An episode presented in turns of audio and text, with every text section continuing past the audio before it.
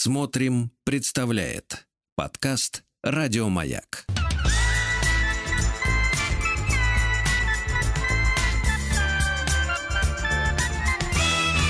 Сергей Стилавин и его друзья.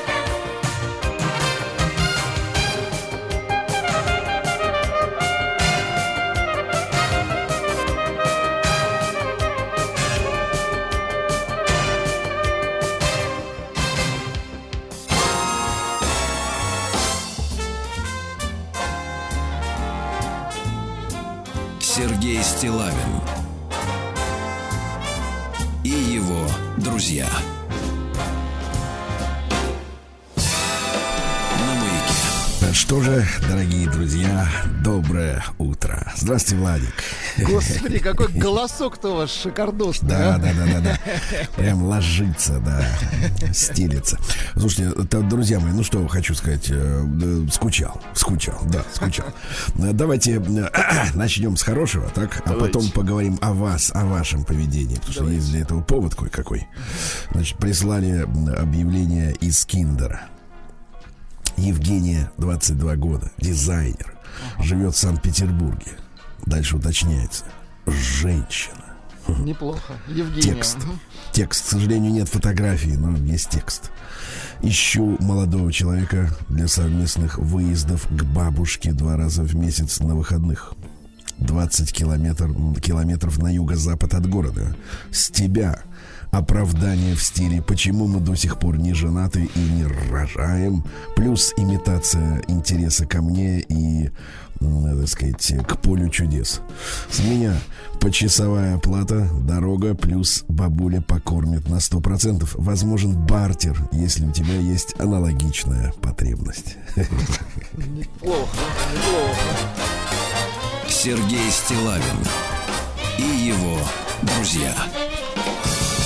На маяке.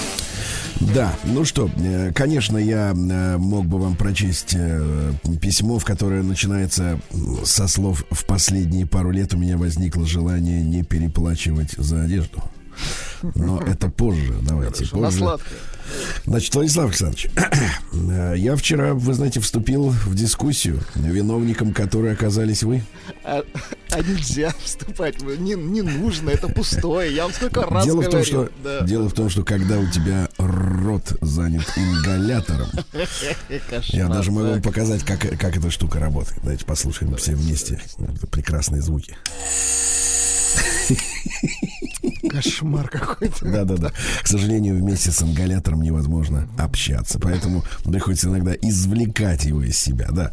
И вот, значит, соответственно, вступил в дискуссию с мужчиной, который, значит, в телеграм-канале Стилавин Тудей, в отличие от всех, буквально всех обитателей этого канала, я им передаю всем привет, ребята, вот, стал возбухать. Ну, я надеюсь, дискурс закончился баном. О, нет, нет, конечно, нет. Ну что вы. Это была плодотворная дискуссия, которая Хорошо, мне по- давайте. позволила лучше понять э, общественности. Хорошо, хотя бы даже и в штучных, так сказать, количествах. Вот.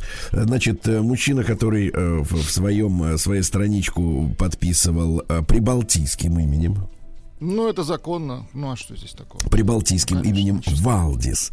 А Валдис. в ответ на просьбу все-таки представиться, поскольку ни фотографий, никаких данных о нем нет, а претензии он предъявлял достаточно личные, ну то есть не личные, вернее, а персональные, сказался Владиславом.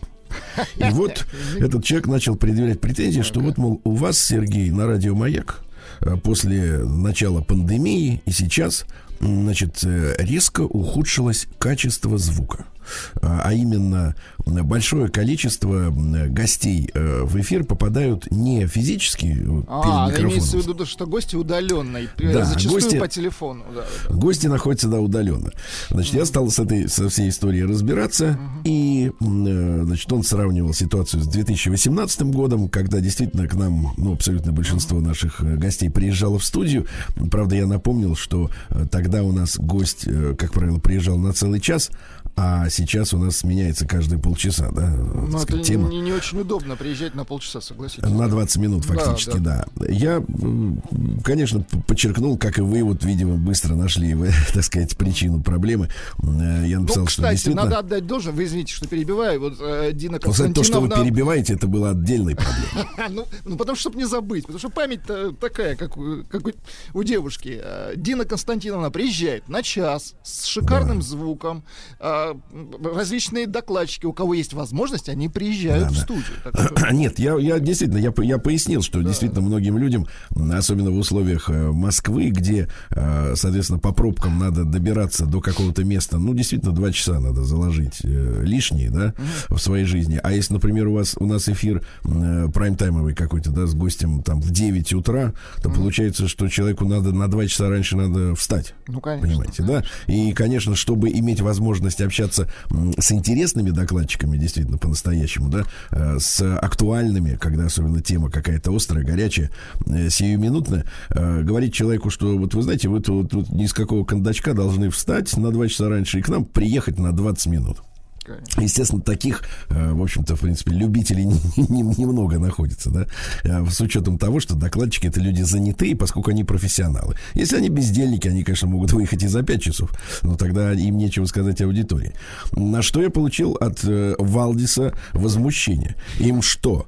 Лень так на метро поехать. То есть он еще наехал на докладчиков. Конечно. Прекрасно. После этого я товарищу говорю, товарищ, а ты понимаешь, что благодаря вот связи по тому же скайпу мы имеем возможность разговаривать с э, докладчиками из любого другого города угу. Которые в принципе не поедут в Москву, не попрутся в студию. Ну, конечно, это вот, огромный плюс. Что, да, да, да. Э, да, я, я согласен, что, к огромному сожалению, качество связи, оно оставляет желать лучшего, потому что комплект профессионального оборудования, который позволяет голосу звучать на удаленном расстоянии от студии так же, как в студии, ну, стоит достаточно больших денег. Я посмотрел сейчас цены э, в интернете, да, вот в принципе, и чтобы обеспечить, э, ну, хорошее микрофонное, например, звучание, которых, которыми к сожалению, ноутбуки те же, да, через которые там наши гости выходят в эфир, они не комплектуются, понятное дело, они решают другие задачи. Но вот хороший профессиональный микрофон стоит порядка 150 тысяч рублей. Uh-huh. Это чтобы представляли, да? А плюс э, обработка этого микрофона, так называемый микрофонный там предусилитель, да. Потом еще есть такая коробочка, которая конвертирует сигнал Называется в интернет. декодер, да-да-да, который доставляет... Код, кодек или декодер, кодек, да. Кодек. И все это вместе выливается в очень большие деньги, к сожалению. Поэтому наша редакция Э, соответственно, приняла решение э, выбирать между чем? Между долгими, так сказать, но качественно звучащими разговорами с одними и теми же участниками дискуссии, да, регулярно, вот, к те, кто, с теми, кто может приезжать в студию, либо разнообразить эфир разными темами, которые быстро сменяют друг друга. Мы выбрали второй вариант, тем более, что во время пандемии удаленка, она стала обязательной, вот, и от этой практики мы не отказались, потому что действительно э, возможность э, связываться с людьми, имеющими интересную информацию, которая находится далеко от э, непосредственной студии, это здорово. Правда? Тем более, что мы все-таки разговорная радиостанция, а не музыкальная. Я понимаю, что, конечно, слушать Modern э, Talking по телефону это тупо. Вот, но э, голос человека, если он говорит действительно важные, интересные вещи, ну, как бы, я не хочу сказать, можно потерпеть. Я, я согласен, что качество это очень важная вещь. А я сам э, меломан и сам трепетно отношусь к качеству звука. Ну, вот такая история. Но потом в нашей дискуссии вы, вы, вылезла следующая история. Почему товарищ в воскресный день был так остро недоволен, ну, ну. значит, тем, что происходит на его любимой радиостанции. Наконец он сказал, что в принципе, самая большая проблема то, что вы, говорит, э, перебиваете докладчика. Uh-huh. Я попросил его привести примеры, где я это делал. В ответ на что он сказал, да не вы, а ваш этот Владик, uh-huh. вот, который вечно лезет со своим некрасивым голосом. Вот, и, и главное, он сказал, и главное, и главное, он, он подлец, потому что не раз признавался в том, что он не собирается в эфир ставить музыку Глызина подлец. Слушайте, вот. я, мы, Валдис. Да-да, нет, нет, серьезно. Оказалось, что человека, а, человек, значит, вот э, бесится из-за э, того, что вы признались, что не будете ставить в эфир Глызина. а почему? он очень если хочет его если, слушать. Если будет день рождения, мы с удовольствием поставим Алешеньку. Ну что? Конечно, да-да-да. Тем более, что у нас есть личные счеты к нему, поскольку однажды, приехав с Геннадием Николаевичем на концерт в город так, Воронеж, так. нас отказались подчивать перед концертом, потому что сказали, что за неделю до этого туда приехал Алешенька, сделал так, как просили мы, и не вышел на сцену. Вот, и поэтому я, как бы, у меня есть претензии. Но суть не в этом. Суть в том, что, понимаете, человек желает от э, э, разговорной радиостанции, где музыка звучит, в принципе, раз в час, э, Глызина слушать Абсолютно. в эфире. И это является претензией. Это, конечно, смешно. Но, слушайте, этот человек находился в условиях дискуссии профанской, да, не понимая, сколько сути, стоит аппаратура, сути, да. ну, сколько, как это все делается, не понимая, да, но зато бойко отстаивая какие-то свои вот эти вот установки. И я подумал, если вот в такой, ну, в принципе, узкоспецифической теме, да, хотя, конечно, радио это для людей, а не для кого-то, вот, э, вот люди э, начинают, э, так сказать, требовать чего-то, воздвигают свои какие-то мнения, основанные ни на чем, потому что я спросил, а вы как к радио, говорю, имеете отношение? Да, я несколько раз дозванивался в эфир музыкальной радиостанции. Ну, прекрасно. Ты был, по ту, да, да, ты был по ту сторону, так сказать, баррикад, это я понимаю. Но суть в том, что когда люди с таким опломбом начинают отстаивать какую-то свою позицию, не зная технических возможностей, раскладов, Конечно. я представляю, какая пурга какая пурга и невероятная чушь творится в каких-то пабликах, где вот подобные Валдисы обсуждают, например, какие-то военные вопросы. Или военно-технические, да, в которых они тоже не в зуб ногой, но они дают советы кому угодно, как надо делать, как куда надо идти, что надо было сделать и почему что-то не получилось. И в итоге, конечно, я вам скажу так, ребята, так. Если бы не ингалятор, я бы, конечно, в руки смартфон настолько времени не брал. Кстати, я извините, так. я вас вновь перебью. Тут Опять пишут, а, а что за замечательная обработка у Сергея Валерьевича? Она называется «Львенок». Да, да, да. Львенок, да. Вот, Львенок Львович. Вот. И, и я вам скажу так, ребята, э, что а, вот э, не в первый раз убеждаюсь, что, в принципе, история с тем, что интернет подарил возможность э, и сумасшедшим, и просто людям, которым нечего делать, плохи, с плохим настроением, с маниакально-депрессивным психозом, просто дуракам, или людям, которые, например, не в курсе, но почему-то им одиноко, им хочется дискутировать, вот, вылезти в общее дискуссионное пространство приводит к такому, к совершенно разброду и шатанию, и ощущение, что мир сошел с ума, если честно. Вот. И лишний раз убеждаюсь, что, ну, по большому счету, да, наверное, э, люди могут обсуждать моду, погоду, музыку, фильмы, да, да, но вот э, то, что интернет превратил всех в знатоков по любой теме, это большое зло, и, мне кажется, дьявольское ухищрение, которое, э, так сказать, в общем, со стороны это выглядит, что люди, в принципе, идиоты. Что я хотел сказать?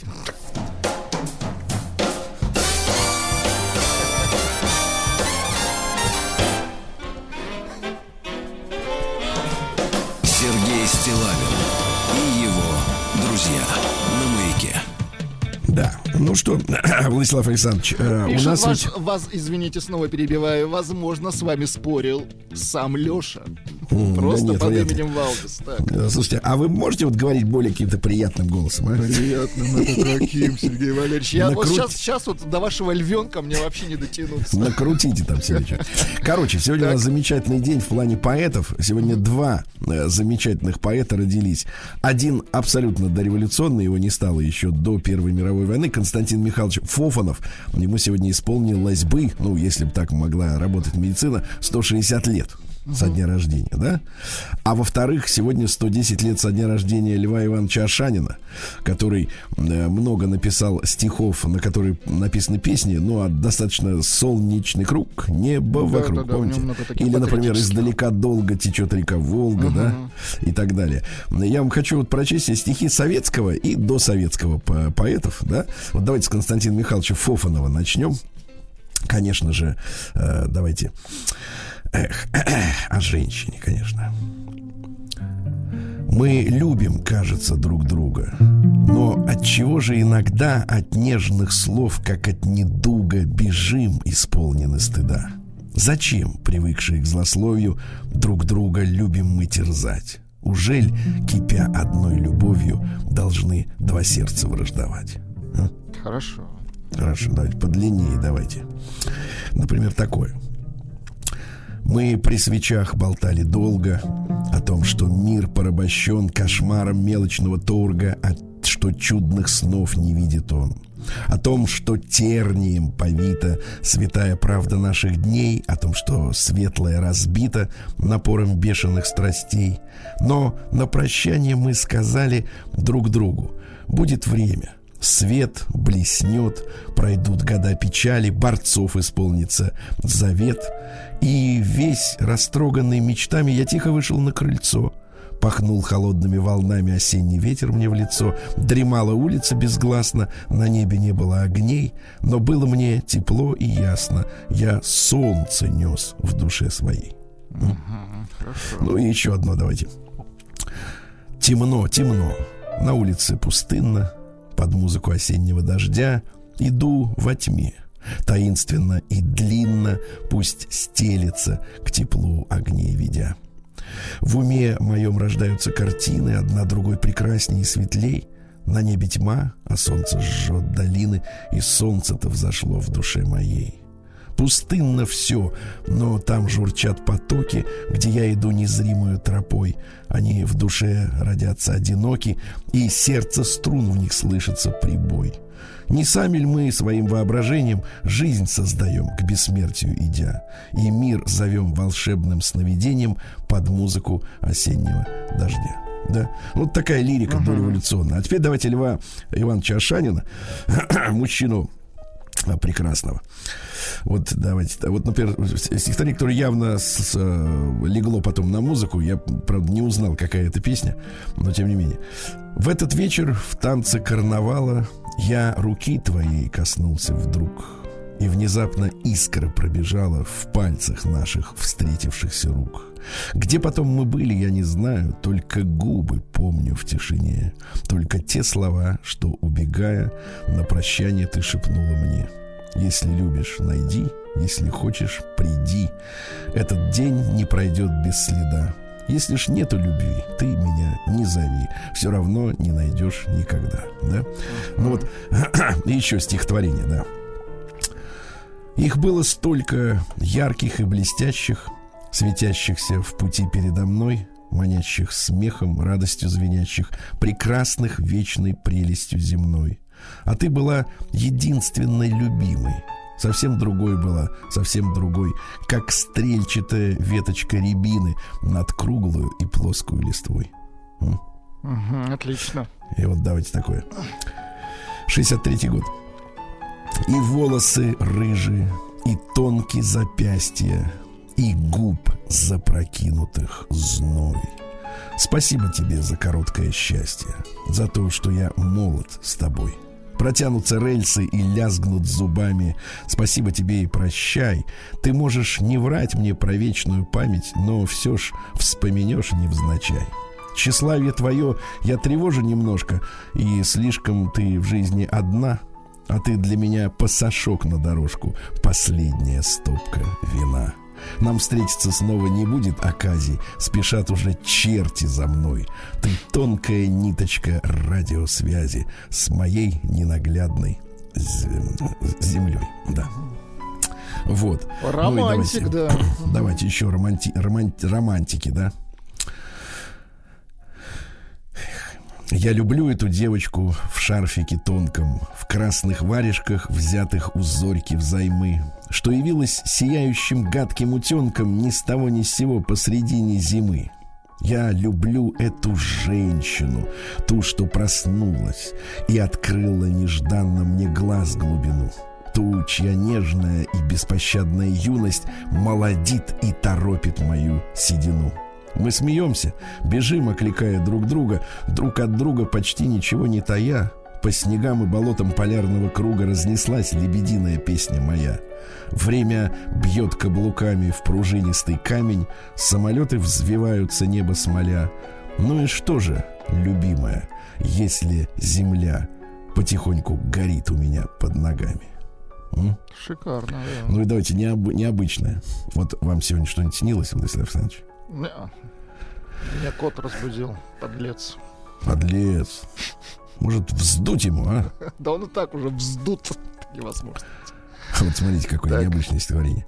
Снится мне, что я усталый конь. Так, а? Хорошо? Хорошо, давайте. Снится мне, что я усталый конь. Волоку телегу сквозь огонь.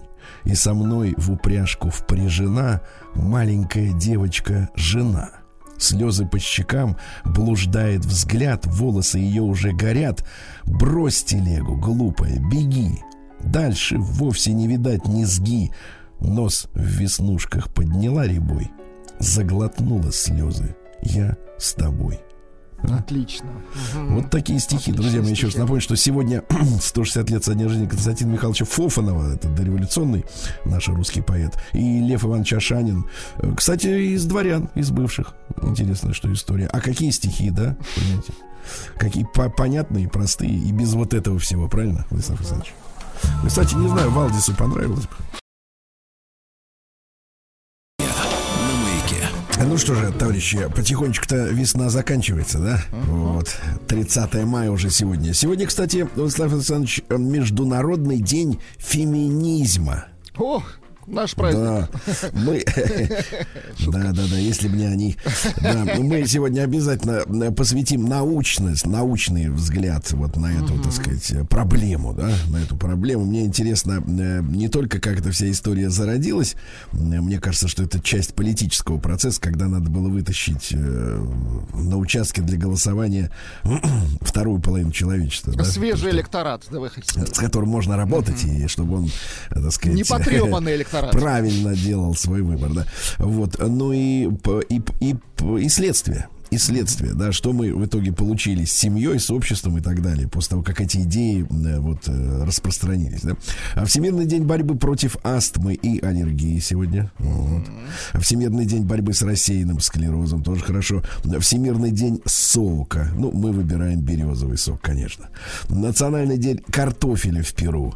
Вот э, в Перу он зовется папой, да, потому что там в Перу 3000 видов картофеля. Вы можете себе представить? Класс. Мгм. А мы знаем, какие. Синеглазка, правильно? Какая еще-то? И батат. Нет, мы знаем, мытый и обычный. Все. Во-во. День поминовения в США. День креативности. Вы вообще как бы креативный Ну человек так, нет, нет, да и. Не особо, да? Потому что если бы вы были по-настоящему креативны, у нас была другая политическая позиция. День э, поливания цветов. Сегодня хорошо. День окрошки. Нравится вам, Не когда в люблю, квасе-то болтается все вот люблю это? окрошку. Вот, Вот видите, вам опять скажут, вы не любите народную Вот еду. две вещи. Окрошку и Алексея. И Алексей. Нет, и Валдиса не люблю. Вот все. Трое. День желтых от одуванчиков носов, понятно. В Англии сегодня Куперсхилдская сырная горка. Помните, они скидывают сыры и начинают бежать вниз по склону, кто первым догон- догонит сыр. Там много колечных, каждый раз люди ломают позвоночники, ноги. Но весело, весело. Ничего, ничего, бред- скоро перестанут сыры вот так вот кидать-то. Да, будут просто камни кидать. Да, а день под названием «В моем ведре дырка». Хорошая да, история. Шикарный праздник. Ну и вот для вас специальный праздник Давайте. подобрал. День мятного джулепа. Вы знаете, что Это это что такое? Ну, А это, к сожалению, коктейль. Да. А почему, к сожалению? Ну, потому что зачем портить продукты? Э, Так вот, э, бурбон или что-нибудь вроде О, этого. это отрава. Мгм. Да, да, да, с водой, с дробленым льдом, свежая мята. Ну, в общем, что бы ни сделать, только бы разбодержить, да? Конечно. Ну и, наконец, Евдокия Свистунья, второе название сегодняшнего праздника, он дрон с дождем. Какова Евдокия, таково и лето, ребята. Понимаете? Лето-то не Если очень. дождь, то будет мокро. Э, Вот. э, Также святого Андроника или Ондрона посвя- по- значит, почитали на Руси. М, Вот это избавитель от засухи. Ясно? Вот Ясно. Сергей Стилавин и его друзья. Ну что же, в 1423 году для тех, у кого немножко за ночь подостыл мозг, хорошая дата, родился Георг фон Пойербах. Это австрийский математик и астроном, и он одним из первых применил понятие синуса. Ах, вот кому мы должны быть благодарны. Спасибо. Синусом на- называется, ну, в общем, отношение противолежащего катета к гипотенузе. Давайте, Владислав Александрович, Да. тут не, не так все сложно. Скажите, пожалуйста, катет это что? Ну, не в смысле не катет, а вот э, именно Это часть катет. треугольника. Вот Какая? заветная. Нет, ну серьезно. Вот Слушайте, я представь себе ну вот треугольник. честно. Ну, треугольник представил, Катя. Про- Но катет это не сторона, правильно? Ну, Что вы доводите меня до иступления? Сейчас наберем Катя. Сейчас головушка нагреется, да, нагреется. Давайте, ребят, все вспомним, что такое Это, катет, и пойдем дальше, да. В 1593 году в Лондоне э, в В потасовке... математике, вот вам, катет, в Ну. математике одна из двух сторон, образующих прямой угол э, в прямоугольном треугольнике. То есть только в прямоугольном оно может быть. Ну, Одна из это сторон. редкость. Таких Ну немного, да, таких честно раз говоря. Да. А в 1590 вообще природа не терпит прямых углов. Вообще все это чушь. Природа Да. не терпит катетов. Вы заметили? Да-да, Не катит. А в 1593 м, под Лондоном в э, трактирной стычке погиб английский поэт Кристофер Марло. Кстати, есть версия, что на самом деле, поскольку он работал шпионом, так ему организовали э, значит, э, выход из вот этой своей ипостаси. И он стал по- после этого э, поэтом Вильямом Шекспиром. То есть О. одна из версий есть. То есть его вывели, как бы он вроде как помер, А теперь он, значит, Шекспир. Кстати, какие версии-то? Дело в том, что Шекспир как Кристофера Марла цитирует в своем сочинении. Это единственный вообще современник, которого Шекспир где-то как-то процитировал, понимаете, да? Uh-huh. Ну вот. Оба парировали, значит, легкими эротическими поэмами. Неплохо. Да, их, их обвиняли за дурновкусие, они парировали эротическими поэмами, понимаете, да? И вот, например, есть мнение, что в пьесе «Убийство Гонзага», э, которую ставит Гамлет, э, сцена мышеловки, э, Шекспиром спародирован стиль монологов как раз Марла. Понимаете, да?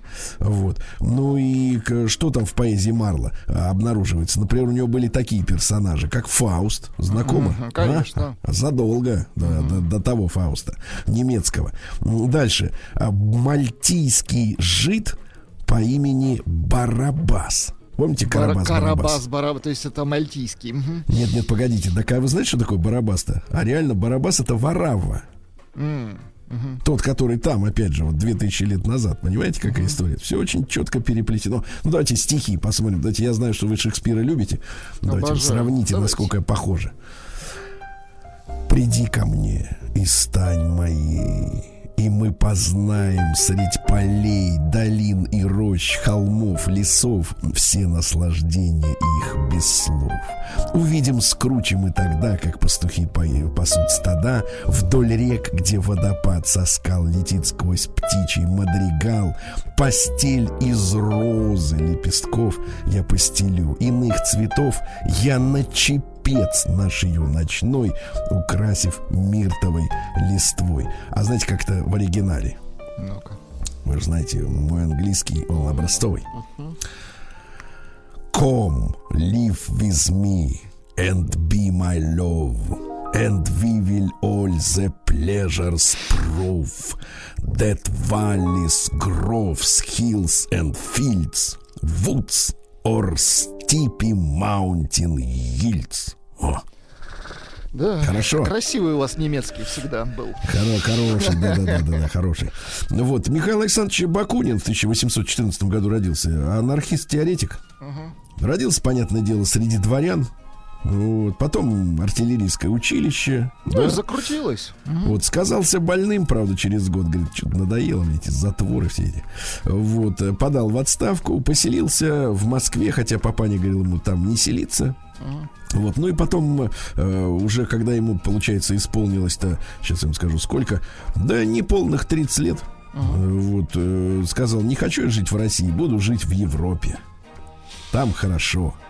Понимаете, да? А, когда в Париже устроили банкет в честь польского восстания, ну, это вот э, польские сепаратисты, uh-huh. Бакунин произнес речь с резкими нападками на русское правительство. Ну, в принципе, знакомое поведение иммиграции. Uh-huh.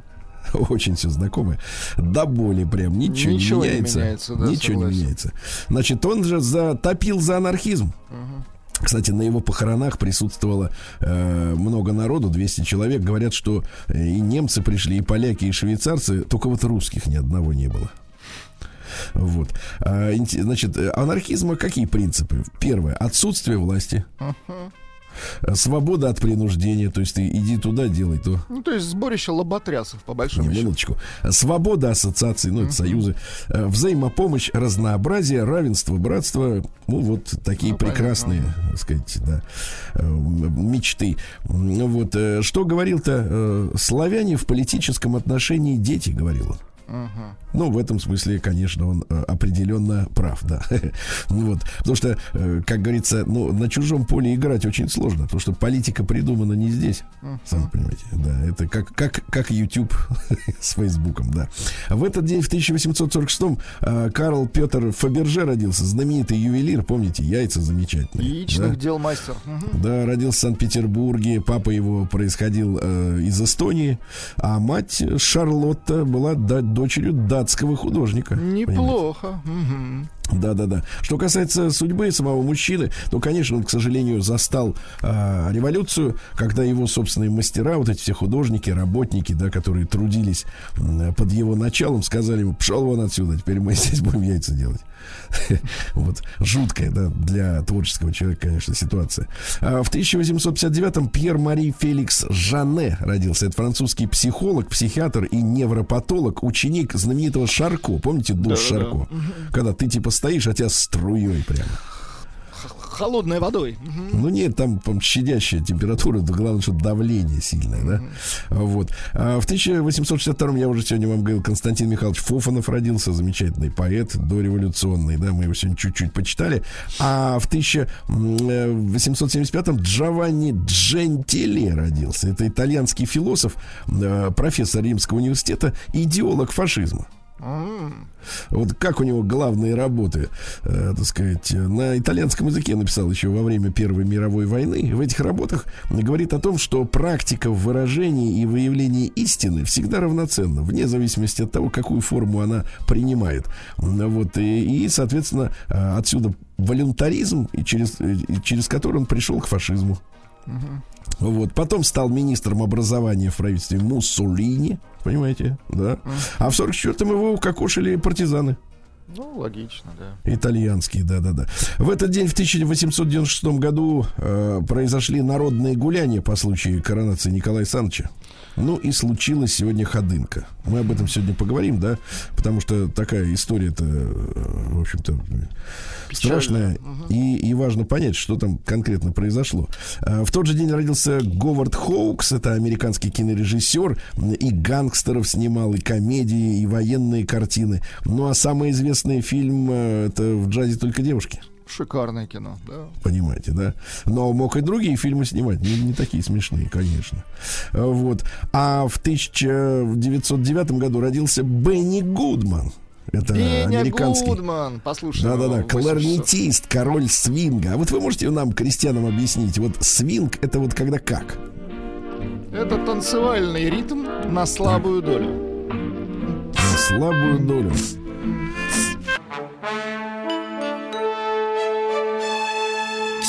Стилавин на маяке.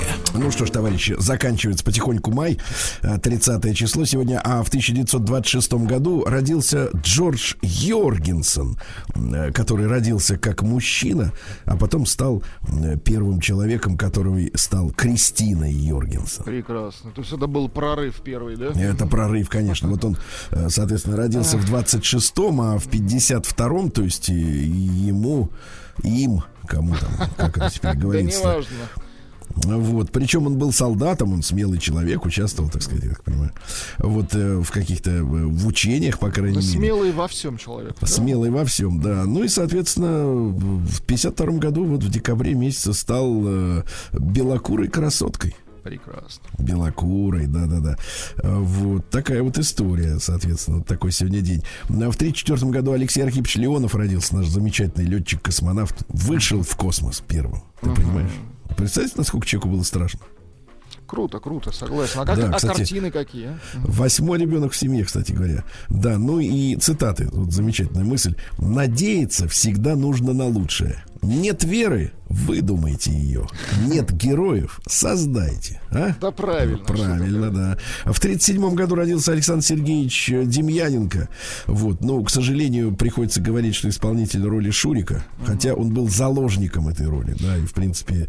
Э, Озвучкой сказать, занимался очень много, да. Да, это очень такая отдушина была для него, потому что, конечно, после вот э, фильмов про Шурика...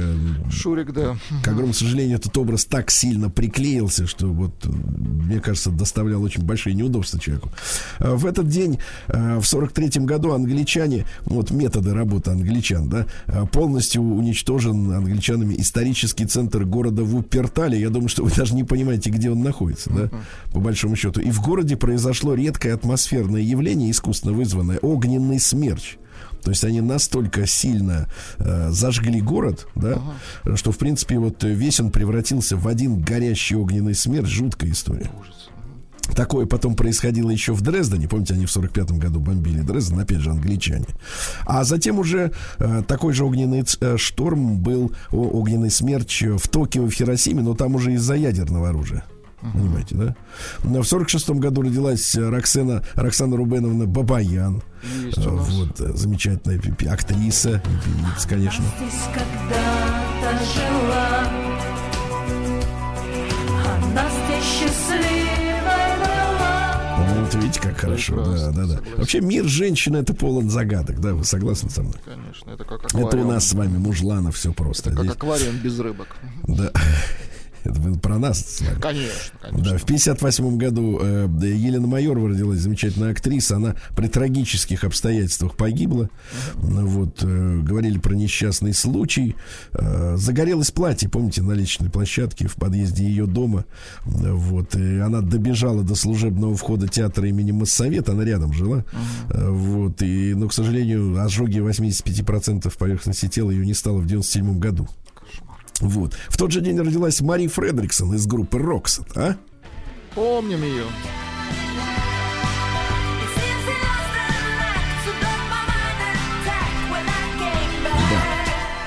Вот такая история. Ну что у нас интересного? В 62 году, в, в в день своего собственного 53-летия, а, опять же, Бенни Гудман дал концерт э, в Советском Союзе. А? Очень хорошо.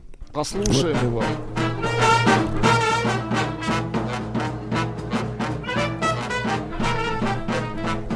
Вы знаете, он рано достаточно принял решение посвятить себя музыке, бросил к чертовой бабушке школу и сказал, я теперь музыкант. Но из-за того, что у него не было э, такого долгое время профессионального образования, он для некоторых, я вот читал материалы, для некоторых своих альбомов э, даже брал, э, ну, как бы уроки, консультации у профессиональных вот э, исполнителей, которые имели консерваторское образование для того, чтобы повысить свой собственный уровень. понимаете, да?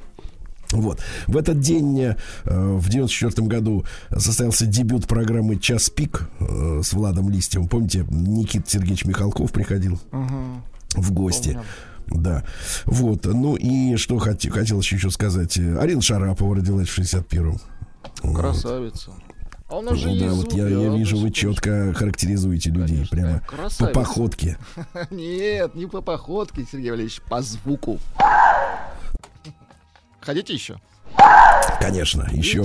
Да, слышите, еще. слышите, как красавица звучит? Ужас, но это другая красавица, да. Хорошо. А, нет, да, это, это Почему? правильно. Она... Да, да, да.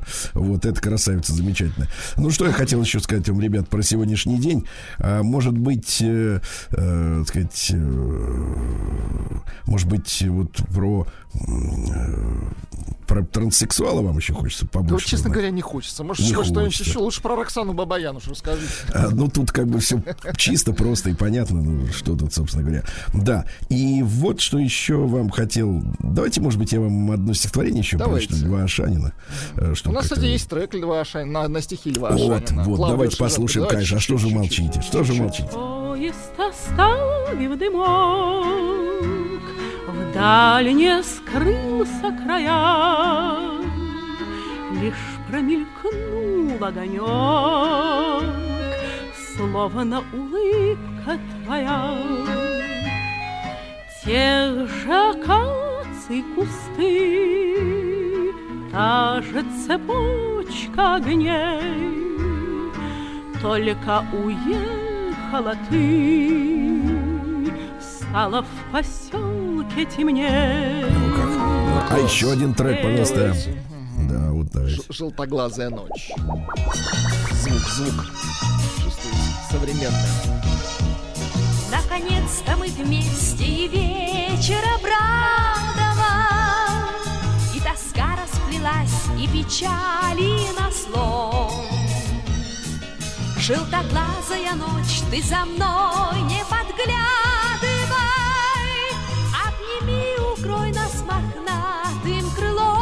Мохнатым крылом.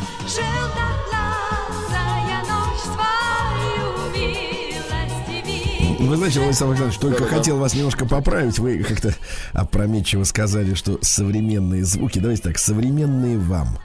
Не-не-не, то послушайте. Да еще, еще. Да.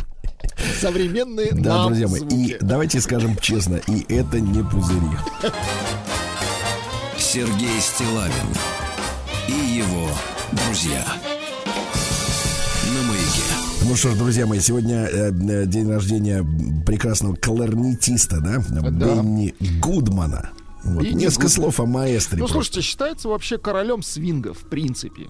Какой-то момент э, джаз э, стал э, свинговать, Сергей Валерьевич. Я вам пытался объяснить, что такое свинг, но это когда вот пульсация на слабую Вы долю. мне главное скажите, это ведь не свингеры, не другое. Это другое. Это другое. Это лучше. Гораздо лучше.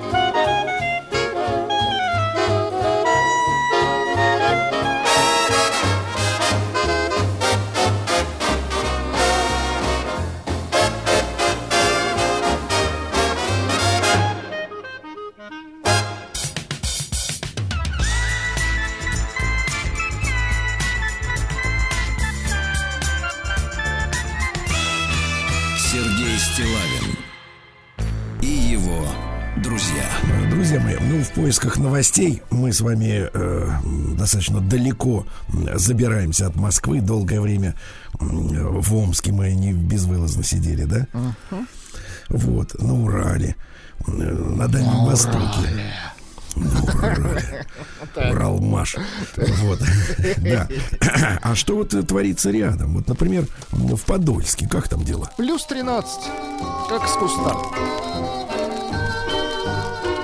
Чтобы песней своей помогать вам в работе, дорогие мои.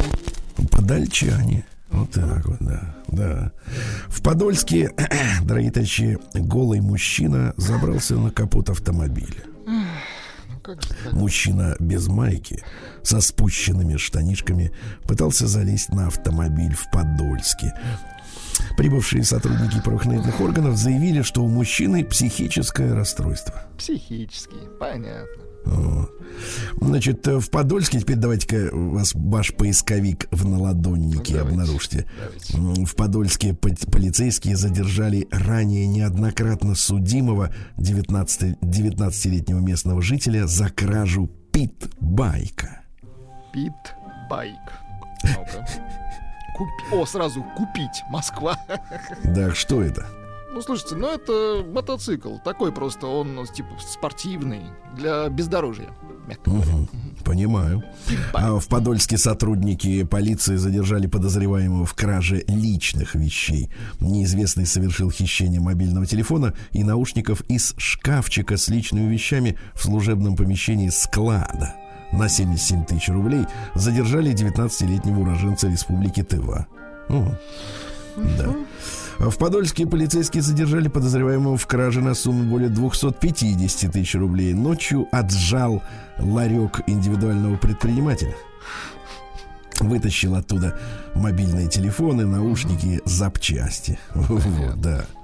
В Подольске сотрудники полиции ликвидировали подпольную нарколабораторию по производству мефедрона. Хорошо. Вот. А В Подольске сотрудники полиции задержали подозреваемого в хранении 500 граммов гашиша. Да, я смотрю, как? подальчане-то, да. Так, дальше следующее, что интересно. там весело. Вот. Из детского сада в Подольске госпитализировали 13 деток с отравлением. Отвратительно. Да. Двум жителям Подольска грозит 10 лет тюрьмы за кражу сливочного масла. Вот. Дело в том, что 16 пачек сливочного масла из супермаркета вот, э, попыталась запихнуть в, свои, э, в свой чемоданчик 21-летняя девушка.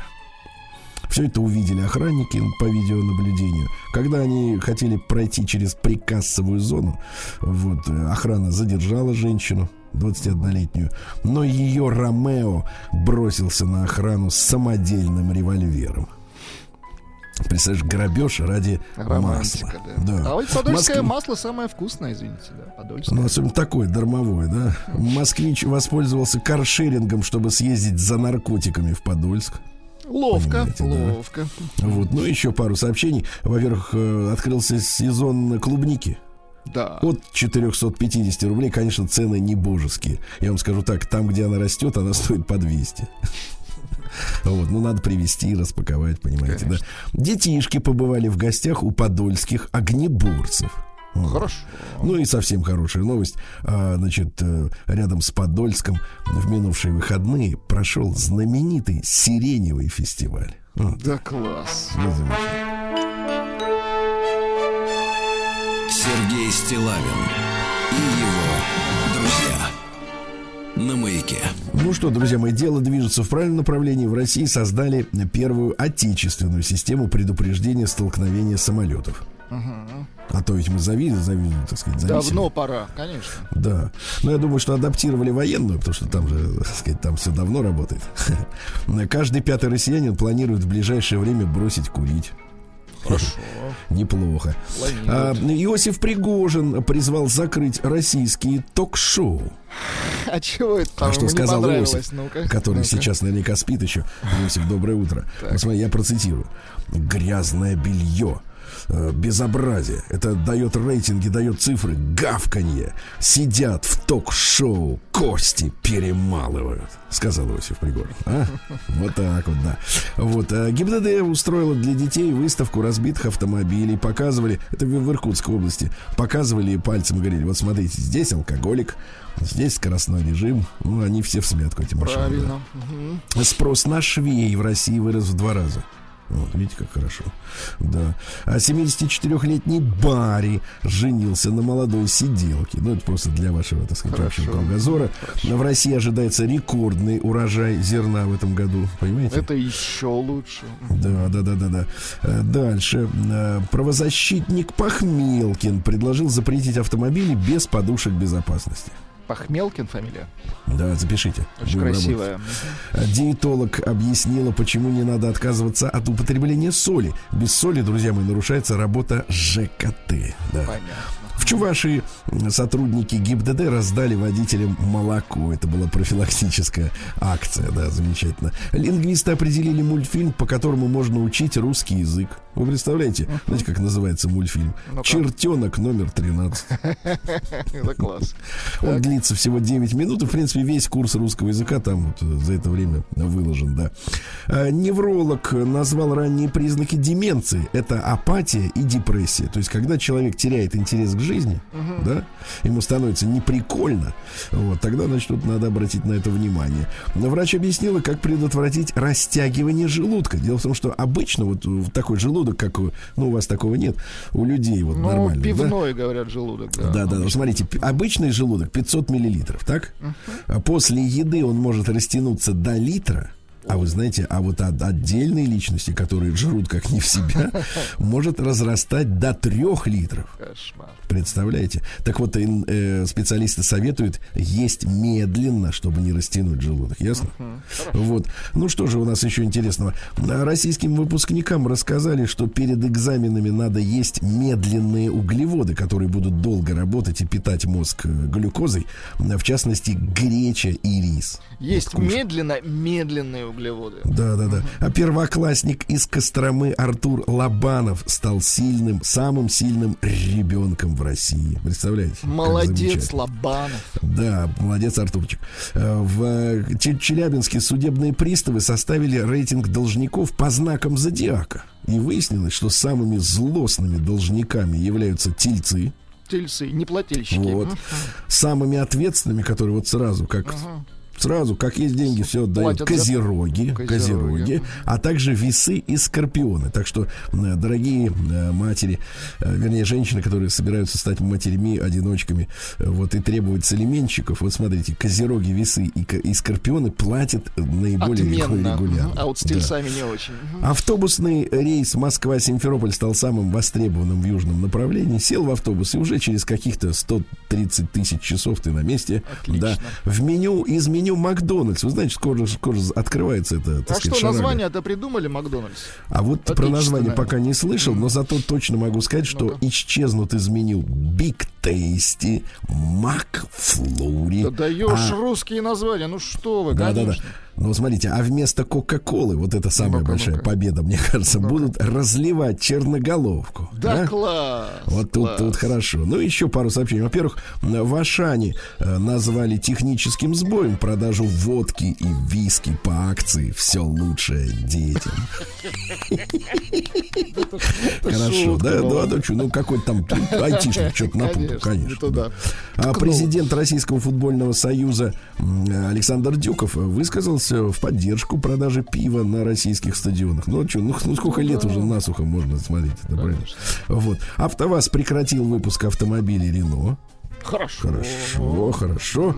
Ну вот, ну и еще что-нибудь вам расскажу. такое, давайте. Например, врач рассказал, чем нельзя закусывать. О, давайте. Чем нельзя закусывать? Во-первых, сладким. Это я поддерживаю. Во-первых, пивом. Нет, нет, во-вторых, соль соленым тоже нельзя, представляете? Вот. Ну, еще что-нибудь интересного. Во-первых, в Москве открылись летние кинотеатры. Так? Так? А что показывать там будут в летних кинотеатрах? Ну, что-нибудь такое свеженькое. Вот, летнее. А э, зарегистрирован рост, э, рост продаж чемоданов в сети. Люди покупать стали Люди. чемоданы. Да, люди рвут Да. ноги. Вот, ну и любопытная история. Российская семья вернулась из кругосветного путешествия длиной в 7 лет. Представляете? Неплохо. Э, Люди из Новосибирска путешествовали на яхте. Однажды отравились рыбой-попугаем. Представляете? Пока взрослые лечились целую неделю, управляли яхтой дети. А самое сложное было событие, были события, когда сломался опреснитель морской воды. Они приплыли к одному из берегов в океане. Вот говорят, слушайте, дайте воды. А, те говорят, идите ищите другую страну, ничего вам не дадим. И все, и послали. Представляете, какие сволочи. Какие уроды, а? Туземцы. Да. Ну, что интересного у нас произошло в мире женщин. Э, В городе Кирове девушка э, упала с лошади. Жаль. Порвала селезенку, представляешь, и узнала об этом от врачей. Какой все-таки опасный вид спорта, а? Да. А в США женщина с 60-килограммовой грудью, две штуки, заработала миллион. Каждая по 30, да? Ну, Да, солистка группы «Винтаж» рассказала, как это, разные, относится... это разные новости. Вот про 30 Другие килограмм, люди, да, все. Это, это не про лошадь. А Солистка группы «Винтаж» рассказала, как относится к откровенным фотографиям своей 19-летней дочи Вареньки в соцсетях. Говорит, что понимает желание девочки. А вы вот понимаете желание э, женщин вот позировать э, откровенно для посторонних людей, которые могут оказаться среди них и Вам же врач-диетолог наш Анатолий Добин рассказывал, что это для повышения самооценки. Ну что? А, понимаю. Хорошо. А, Стилисты назвали самым главным модным фасонов, э, фасоном платьев в этом году платье бандо. Ну, Ну-ка, переведите для вот крестьянства. Дело в том, что платье бандо это в обтяжку. Ага. И, то есть нужна хорошая фигура. Так вот, как, такие, как мы с вами, не наденут. А вот стилист Рыкова посоветовала носить мини-юбки с чулками на показ. Когда же мы уже дойдем до трусиков на показ, Пикантно, ребята? пикантно, Да. Вот. Ну, еще что интересного. Британские актеры призвали снимать в кино больше женщин 45 плюс. А то что-то там их маловато. Да. Маловато, да. Ну и что-нибудь интересного. Во-первых, россиянам рассказали грустная новость, на самом деле, о вероятности забеременеть после 35 лет. Говорят, что с каждым годом э, шанс на беременность уменьшается на 5% в год. Представляете? Ну и, наконец, стилистка нашла способ выглядеть дорого весной без затрат. Понимаете? Ну, Бывает каких-то как? женщин, которые выглядят дешево, а бывают те, которые дорого. Так вот, чтобы выглядеть дороже, чем вы есть, видимо, на самом деле, надо носить белые-белые брюки. Вот так. Белый. Два раза.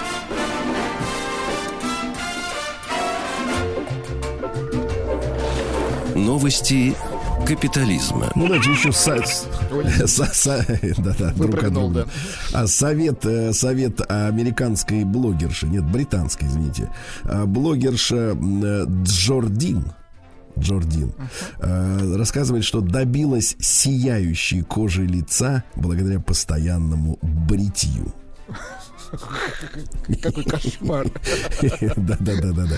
А дальше Борис Джонсон хочет вернуть Британии имперскую систему мер и весов. Вот эти все унции, фунты, вот эта вся Ой, чушь эта. как жаль Борю-то. Борьку скоро, мне кажется, скинут. дергается, скинут на кол его. Да. А диетологи назвали отрезки времени, когда обязательно хочется что-то съесть, и надо обязательно быть готовыми к этому времени, чтобы иметь какой-нибудь перекус. Это 11 утра и промежуток между 15 и 16. Да. Дальше. А, Потративший целое состояние а, мужчина, британец, на то, чтобы приобрести внешность звезды корейской группы BTS, там Так. мальчики такие симпатичные, да? Кей-поп. В итоге понял, что надо добавить еще чуть-чуть и быть просто женщиной. Экологи рассказали, что сибирская тундра исчезнет к середине третьего тысячелетия. Это не им решать. Видимо, для них это актуально. Да, да, да.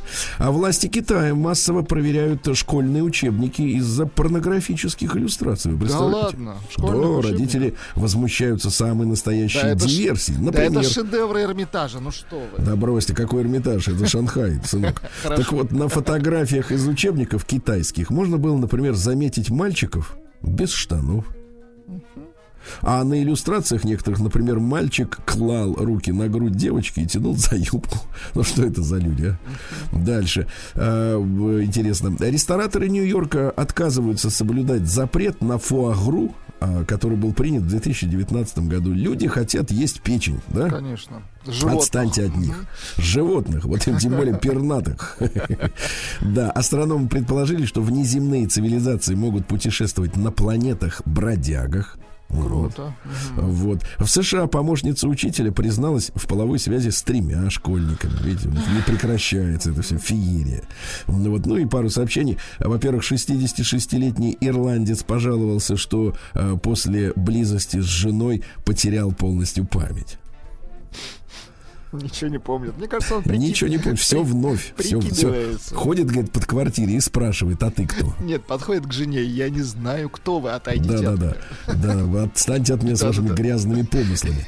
А Харви Вайнштейн хочет подать в суд на своих сокамерников, на сокамерников, которые написали ему автобиографию.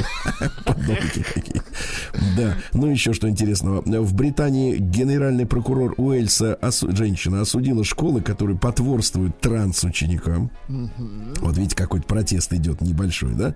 Ну и, наконец, э, медики выяснили, что если спать на боку, Так. то нейродегенеративные заболевания никогда идут на убыль. Понимаете? На боку, Вот то есть все. безопаснее. Хорошо. На боку спите. Здоровее будешь. А как определить бок? Объясните. Где печень, там и бог. Спасибо. Россия Криминальная. Вы знаете, вот всеми силами, э, значит, э, стараемся разнообразить эфир, но постоянно все-таки приходит сообщение из Омска, где, конечно, чудесные, э, чудесные работают ньюсмейкеры. Обратите внимание на сообщение. Все кончилось замечательно, поэтому не надо суетиться. В Омске женщина решила причесаться утром после вечеринки и нашла в своей голове нож. Ужас какой. Ужас. Но ужас заключается еще и в другом. Оказывается, врачи, значит, она пошла в больницу, все хорошо. Значит, оказывается, нож пробил, э, значит, э, череп и засел, погоди, засел ровно вот в межполушарное пространство, ничего не задев вообще. То есть он в пустоту попал. Да, в пустоту. Мозг не может ничего почувствовать. В пустоту попал. Ну все, сейчас жива, здорова, доброго здоровья. А В Архангельской области э, женщина так сказать, э, прихлопнула мужа из-за разбросанной рассады. Вот что он по-настоящему. Психических понимает. очень много стало, Сергей Да. Валерьевич. Давайте. В Туле парикмахер отрезал ребенку часть уха. Ну, разговаривал он по мобильнику. В Бурятии мужчина пырнул ножом полицейского по дороге в психбольницу. Никуда это не годится. Опять, опять, психические, да. По дороге, да. Шел, да, да, слушай, а что два раза А чё, сидеть так, за одно и Два же? раза ходить. Да. А признанным, признанный мертвым житель Московской области доказал в суде, что он жив. А? Вот, видишь, это не так, кстати, просто сделать. А как докажете, что живы? Вот. В Подмосковье, смотрите, какая интересная история. В Одинцово а, сынуля слишком много играл в компьютер, злил мамочку. Так. И тогда та вызвала полицию и сообщила, что сын уклоняется от службы в армии. А? Правильно, молодец. Молодец. мама. Дальше заголовок просто чудесно одной, одной фразой. Мама избитого в Вилючинске сироты. Этого, в принципе, да, да, да, достаточно да, уже, да, фраза гениальная, Мама согласен. избитого сироты. Дальше. э, В Татарстане пьяный капитан посадил на мель теплоход с туристами. Ну, это так мелочь. Ловко, да. молодец. Мелочь. Э, Вот посетитель э, магазинов в Череповце разбил бутылку водки, которую планировал похитить, не доставайся ты никому. Опять да. В Воронеже ищут негодяев, которые выдергивали в парке дельфин деревья с корнями. Ну и, наконец, наверное, сообщение, давайте так, сообщение, скорее всего, года. В Калужской области россияне подрались с египтянами. Значит, история такая, история такая. Э, 30 египтян и 20 россиян. Поводом для потасовки стало недовольство россиян из-за шума иностранцев и из-за того, что те постоянно засоряли унитазы. Стороны, стороны конфликта били друг друга трубами и сковородками. В результате 18 человек задержано, 4 госпитализированы. Да это не те египтяне. Значит так, о том, как в Калуге египтяне жили.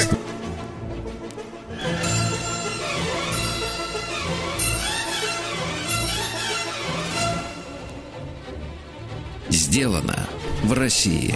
Дорогие товарищи, доброе утро вам всем. Владислав Александрович, как всегда, за пультом. Так, доброе. Вот. А Знаете, скажу вам так, что наш проект э, «Сделано в России» очень э, популярен. И популярен настолько, что, э, в принципе, получаю письма даже вот от, скажем так, сторонних наблюдателей, а не от самих предпринимателей. Бывает так иногда. Сергей Валерьевич, вот смотрите, какую делают знаменитую вещь вот там-то и там-то. Вы обязательно туда должны позвонить и, соответственно, людям помочь э, вот рассказать о них всей стране, да? Вот. Или, например, Сергей Валерьевич, э, я вот вам сейчас телефончик дам, э, вот вы позвоните, только меня не сдавайте. Вот, и ты оказываешься в такой несколько идиотской ситуации, потому что ты как бы звонишь, а человек как бы не в курсе. И вот. Но иногда ситуация бывает более понятна. Получил письмо от супруги предпринимателя. Так. Это всегда приятно. Вот, э, которая рассказала мне о э, замечательном бизнесе. И ты знаешь, сегодня мы с тобой, э, Владислав Александрович, почувствуем себя лодочниками. А ты знаешь, что вот наш человек, да, наши люди разделяются на два типа. Охотник и рыболов. Правильно? Нет, нет, нет, рыболовы и простые люди. Вот так разделяется Ну, наше хорошо, общество. да. Хорошо, давайте так. А для рыболова что важно, понимаешь? Нет, конечно, бывают такие вот истории берегового Спи- лова. спиннингисты бывают. Да. Да, вот эти, которые закид, закидов, закидывают, да, там на кижучи идут строем.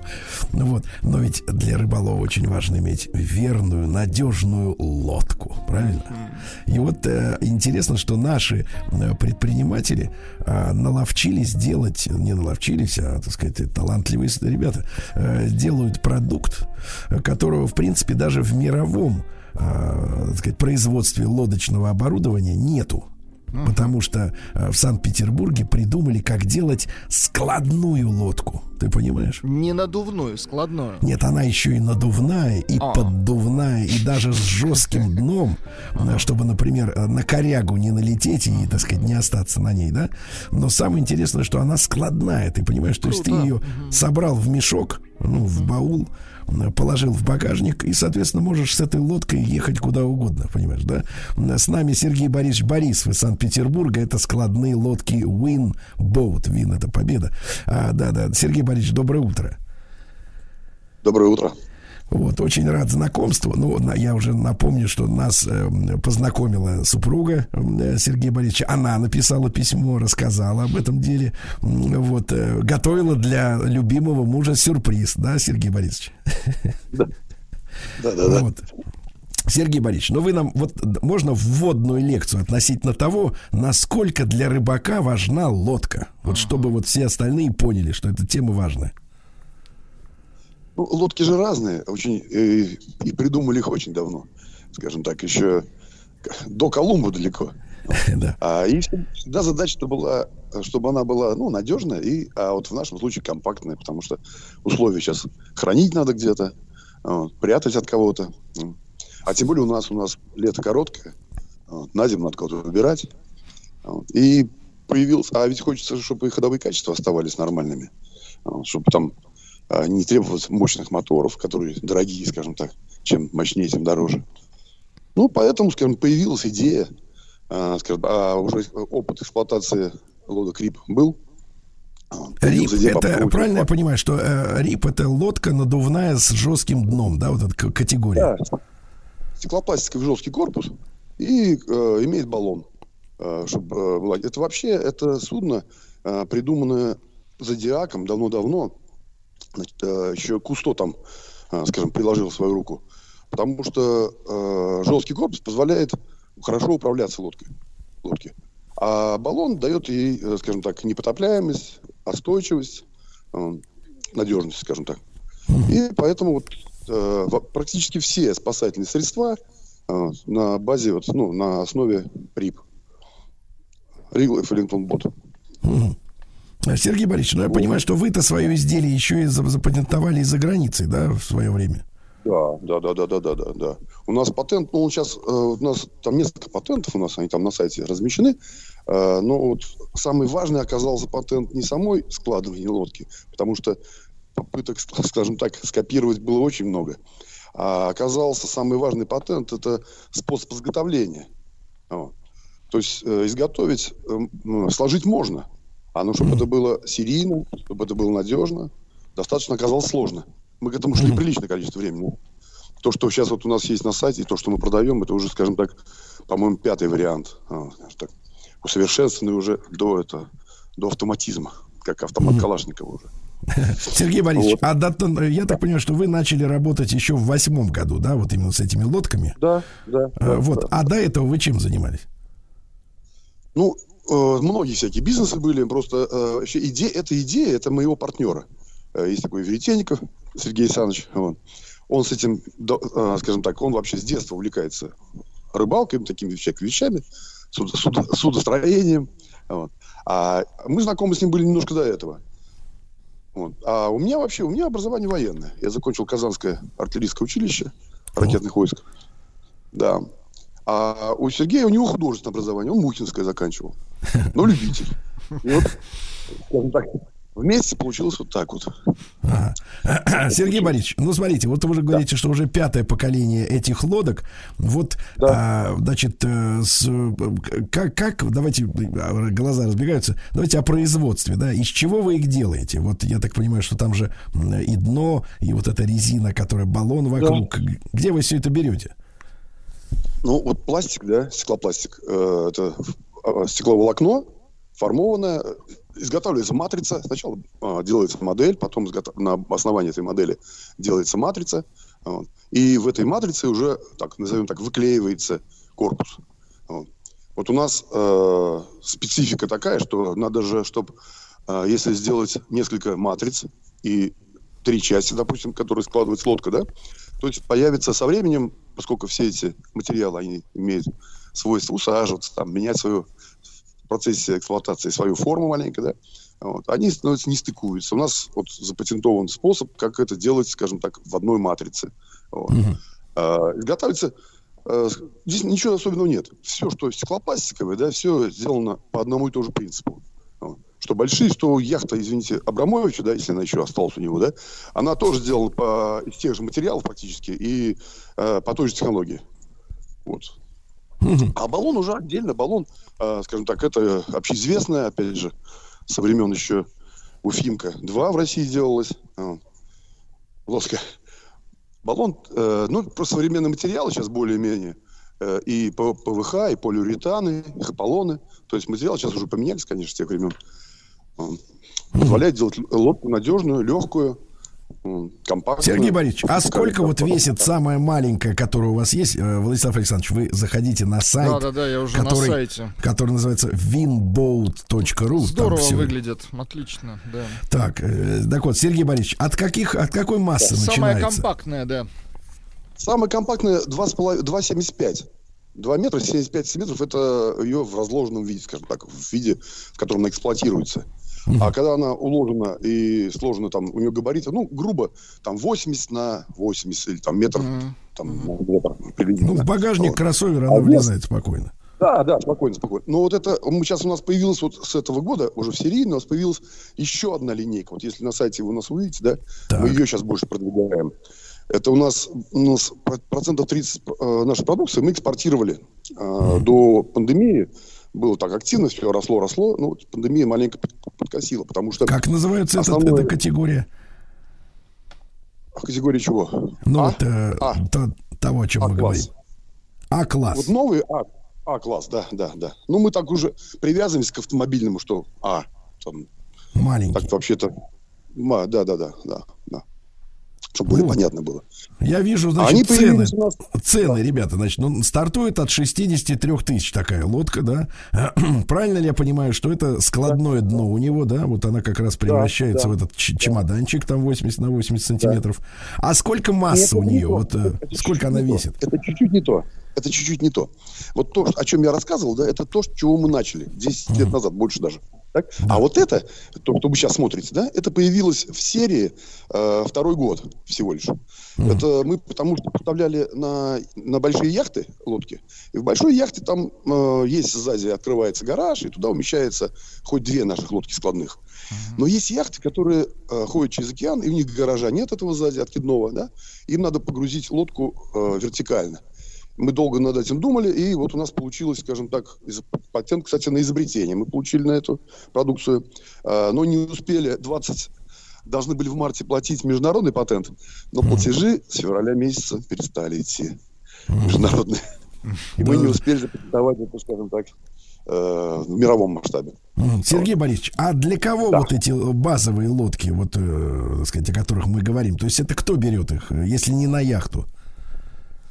Все, все, практически, э, скажем так, э, все, кто более-менее, ну, если, конечно, маленькое озерцо, да, там совсем не обязательно иметь нашу лодку. Так? А там, где есть какая-то волна, используется мотор более-менее мощный, скажем так, да, mm-hmm. вот тогда уже надо э, пользоваться корпусом, пользоваться э, ходовыми характеристиками, э, мореходностью. Тогда mm-hmm. уже приобретаются наши лодки. Друзья мои, ну смотрите, мы сегодня с Сергеем Борисовичем Борисовым говорим, он в Санкт-Петербурге, это компания Winboat, э, да, складные лодки. Понимаете, Владислав Александрович, это не для вашего, там, так сказать, прудика, да, или Конечно. лужи. Это когда набегает волна. Ага. Да, когда ты... на, набегает волна, Сергей Валерьевич, главное не пробить дно в лодке. Это главное. Но невозможно принцип. пробить, она из стеклопластика.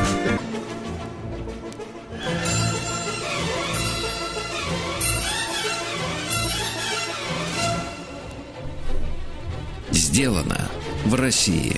Да, друзья мои, ну что же, сегодня мы э, мысленно со всеми нашими рыбаками, правильно, Владислав Александрович? Конечно. Вот, ну и с нами на связи Сергей Борисович Борисов из Санкт-Петербурга. Это складные лодки, и не только складные, кстати, winboat.ru сайт есть. Сергей Борисович, вот немножко, может быть, от вас вводную лекцию по моторам. Вот э, какие на такие лодки, которые вы делаете, да, вешаются двигатели?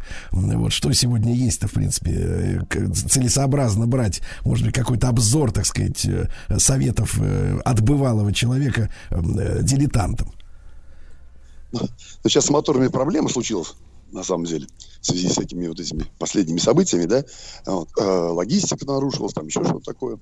Но появились китайские моторы. Кстати, очень даже неплохие. Копии, ну, скажем так, хорошие копии, эксплуатируются прилично. Вот. На, э, наши лодки не требуют больших моторов. У нас там, от, по, по крайней мере, от 5 сил там, до 15 более чем достаточно. Да? Потому что из- избыток мощности, ну, скажем так, он не нужен. Вот. Должно соответствовать. Во-первых, у мотора же есть масса, а лодка не очень тяжелая. Поэтому э, должна быть, скажем так, какая-то э, со- соблюдена а, правильность подбора мощ- мощности, массы и массы лодки. Для, чтобы там, Сергей Борисович, а сколько вот, э, сколько вот такой мотор китайский небольшой может весить там пяти, пяти лошадиных силой? Да, с пятью. Сила порядка там 20 килограмм, до 20 килограмм. Ага. Слушайте, а вот такой вопрос. Я помню, что когда, так сказать, когда бывал на побережьях, то на лодках видел часто всякие там номера, да. Я понимаю, что есть еще такая вещь, как э, судоводительские права. Вот э, можно ли вашей лодкой управлять э, без, без, без без бумажки? Да, да, да, без прав можно, можно, потому что мотор небольшой, масса лодки не превышает вместе с мотором 200 килограмм, и права не обязательно абсолютно. Не надо регистрировать. Вот. То есть лодка, скажем так, э, мы стремились для нашего рынка сделать максимально доступную, скажем, лодку, чтобы не было проблем не только, скажем так, э, на большой воде, но и на малой воде, чтобы люди могли э, и на озере кататься. Для этого мы даже сделали байдарки по этому принципу. Кто, кто вообще не хочет связаться с мотором. А, скажем так, байдарка с хорошими ходовыми качествами, она вещь хорошая. Тоже пластиковый корпус, но складной. Тоже она на сайте есть, можно посмотреть будет. Да, Сергей Тоже Борисович, новинка а, абсолютно. с какой максимальной скоростью она может двигаться вот э, с этим навесным мотором? Лодка, ну, я думаю, э, ну, разгоняются. Специалисты у нас есть. Они, значит, там подбирают винты, вот, вывешивают лодку, там, развешивают. Они до, да, да, да, до 50 километров. А так нормальная скорость 30 там, километров в час.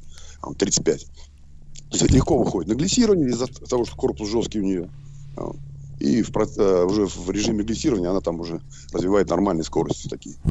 Избыток Сергей Борисович, вещь ну вот эти лодки, они в большинстве своем, это так подспорье для рыбаков или для кого? Вот кто ваш адресат? Или контрабандисты Ну, все-таки. И, э, и контрабандисты участвовали, да, это, особенно кали- калининградские, калининградские, они там э, мыли, мыли этот э, жемчуг местный, желтый, Да. Янтарь. Янтарь, да, да, да. Рекламу нас показывали там, показывали сводки эти, э, с- как поймали, и наши лодки, да, не знаю, радоваться или, или не Ну, такая, да, все равно реклама. Такая реклама-то так соу-соу, да, 50-50. Ну вот, Сергей Борисович, ну а что касается производственных мощностей, сколько у вас э, работает человек вот в вашей команде? Человек, наверное, 35. М. так, до 40. До 40. Потому что есть у нас 40. такие временные... ну, мы почему берем? Потому что есть сезон, у нас все-таки сезонный бизнес. Сезонный Мгм. бизнес. И приходится брать сезонных работников на упаковку, на погрузку, разгрузку. У нас же лето короткое, скажем так. Приходится всю зиму мы работаем на склад. Сергей Борисович, а вот срок, э, срок службы этой лодки, мы же понимаем, что все-таки это э, такое химическое производство, да, есть резина, есть вот угле- этот самый э, стекловолокно. Сколько, на какой срок она рассчитана эксплуатации? Я вам скажу так, я скажу так. Вообще, э, ну, есть же, скажем так, определенные э, нормы и правила, да. До 25 лет служит корпус спокойно. Спокойно. А поскольку он э, находится сло- складной, да, то есть он это если на воде лодка стоит, там появляются какие-то проблемы у нее, если на воде стоит, яхта какая-то, да, она не поднимается, только э, обслуживается, опять на воду ставится. А эта лодка может служить у нас, вот мы уже 14 лет э, серийно производим, у нас появились уже очень много лодок, где меняем баллон. Больше баллон изнашивается, скажем так. А корпус остается в хорошем состоянии. Вот, абсолютно в рабочем. Вот. Уже очень много случаев замена баллона просто. Ну и мыши Да-да. едят всякие. Сергей, мыши едят. Да. Сергей Борисович, ну и вот э, чисто эксплуатационный вопрос. Вот вы, человек приехал там на машине, да, к водоему, а, выложил эту сумку. Сколько надо времени, чтобы она вот э, из, из чемоданчика превратилась в лодку, на которую уже можно плыть?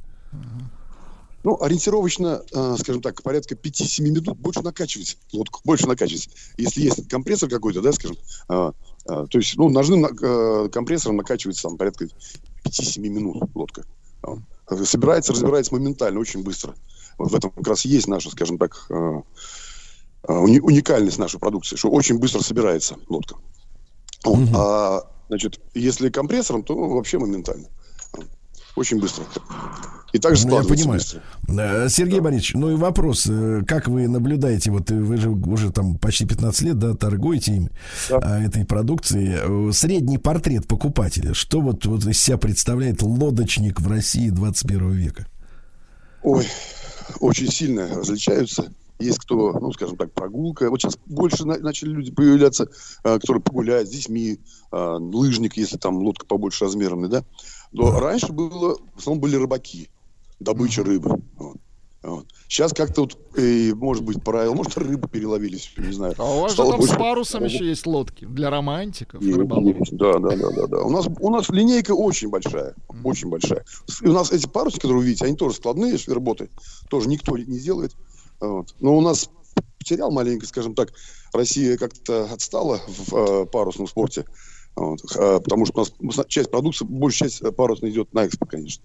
Вот. У нас берут, но намного меньше.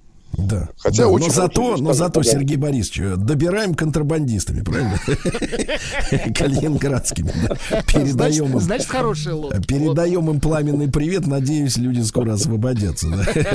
И купят новые себе лодки. да. Э, Сергей Борисович Борисов из Санкт-Петербурга. Это winboat.ru. Друзья мои, если прогуляться хочется, да, намыть жемчуга, Уйти или от под парусом. Добро пожаловать, да, это проект сделан в России. Сергей Стилавин и его друзья на маяке.